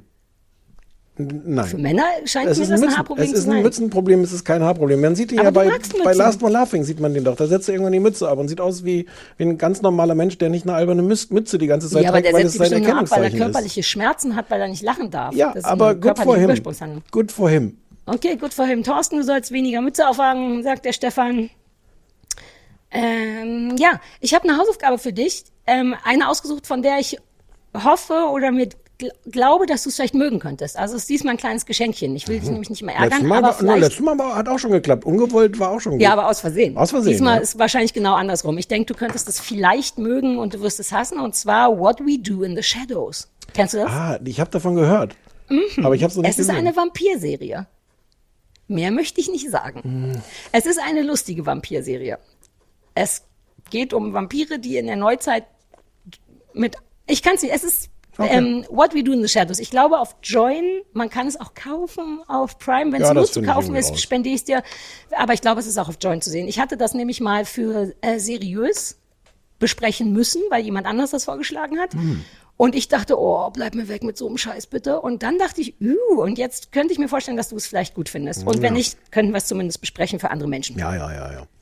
Ähm, und für dich habe ich was ausgesucht, wo ich mir sicher bin, dass es genau deine Tasse Tee ist. Äh, Freitag um 20.15 Uhr im SWR-Fernsehen. Oh Gott, fängt schon gut an.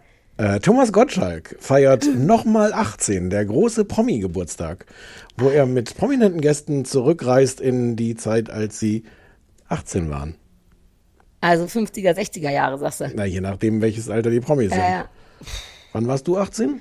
oh, das ist doch so ein 98, 97, Naja. 1997. Hm. Ja. Ähm, gab's, ist ganz neu, gab's noch nicht und, ähm, und ist bestimmt toll. Prominente Und feiern ihre Volljährigkeit zum zweiten Mal. Ne? Ich wünschte, ich hätte dir was anderes gegeben. naja. Dafür musst du wenigstens zwei Folgen gucken von What Okay, We Do in the Shadows. Das ist, ja, glaube ich, auch nur eine halbe Stunde. Das ist relativ klein und quatschig. Okay, na vielen Dank dafür. Dann besprechen wir unser Bonusding nicht, sondern machen Ja. es so, wie wir gesagt Nee, haben, ja. Nächste Woche. Ja, war wieder völliger Okay. Quatsch mit dem Bonusding. Und übernächste umsonst Woche, wer hat zugesagt für übernächste Woche? Der Klausi. Der Mickey Beisenherz endlich? Nein, kommt der endlich Mickey andere. Beisenherz? Nein, Mickey Beisenherz. Der andere, der nie kommt? Ja, der kommt. Der kommt. Ja, das ist ein bisschen wie die Katze von meiner Tante. Man behauptet, sie wäre da, aber eigentlich hat sie noch nie irgendjemand gesehen. Meine Tante hat eine, und die Eule hat eine unsichtbare Katze. Sie Ach, behauptet, was. sie hätte eine Katze, ich habe sie noch nie gesehen. Im Ernst? Ja, weil die sich angeblich immer versteckt, wenn Besuch kommt und so. Aber ich kann mit Fug und Recht behaupten, diese Katze einmal etwas Ähnliches gesehen zu haben, als die noch klein war. Das war so ein weißer Fluff unterm Sofa, hätte aber auch ein Taschentuch sein können. Hm. Ähm, Und deine Hunde? Katze. Deine Hunde haben das nie rausgefunden? Naja, die Katze wird immer weg, Achtung, ich mache Gänsefüßchen, äh, weggesperrt, wenn wir kommen. Man muss immer vorher Bescheid sagen, wenn wir mit Hund kommen, damit die Katze weggesperrt wird. Und dann ist sie natürlich nicht zu sehen. äh, funny enough, ich arbeite ja beim Tierarzt, bei dem auch meine Tante mit der Katze ist. Es gibt zumindest eine Akte über die Katze, Okay. aber kein Foto. Es kann also immer noch sein, dass das nicht stimmt. Ähm, ich wollte auch nochmal, wo wir gerade bei Familie sind, darüber reden, ähm, dass du wolltest, dass meine Mutter, ähm, Ja. ähm, ja, äh, ich hatte, das hat einen Haken. Meine Mutter, wie ihr ja alle wisst, arbeitet, als Statistin ab und zu in diversen Fernsehserien. Und ähm, wir wollten mit ihr darüber reden. Aber mir ist aber eingefallen, dass meine Mutter gar nicht weiß, in welchen Serien sie mitspielt. Sie kann also immer nur so Sachen sagen wie Mülltonne.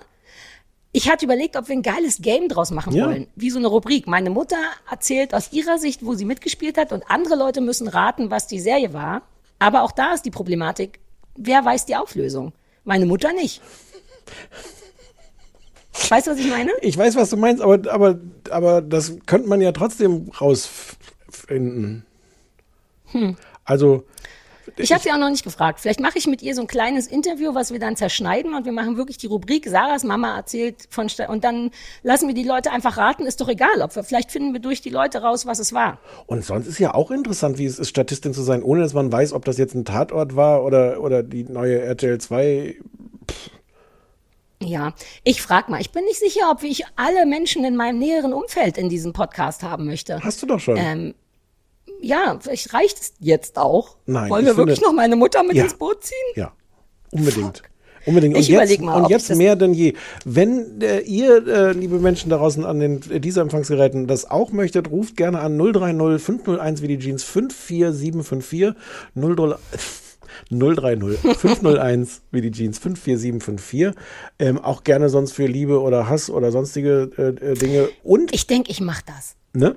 Ich frag, ich sag ihr, sie soll mir einfach fünf, sechs Drehs erklären, was ihre Rolle war, was sie machen musste, und dann musst du das aber so zusammenschneiden und dann machen wir so ein, äh, so ein Ratespiel draus. Ja, Pro okay. Folge gibt's eine, äh, eine Statistensache und die Leute müssen auf dem AB sagen, was es war. Und wer richtig geraten hat, bewiesenermaßen richtig geraten hat, kriegt irgendwas.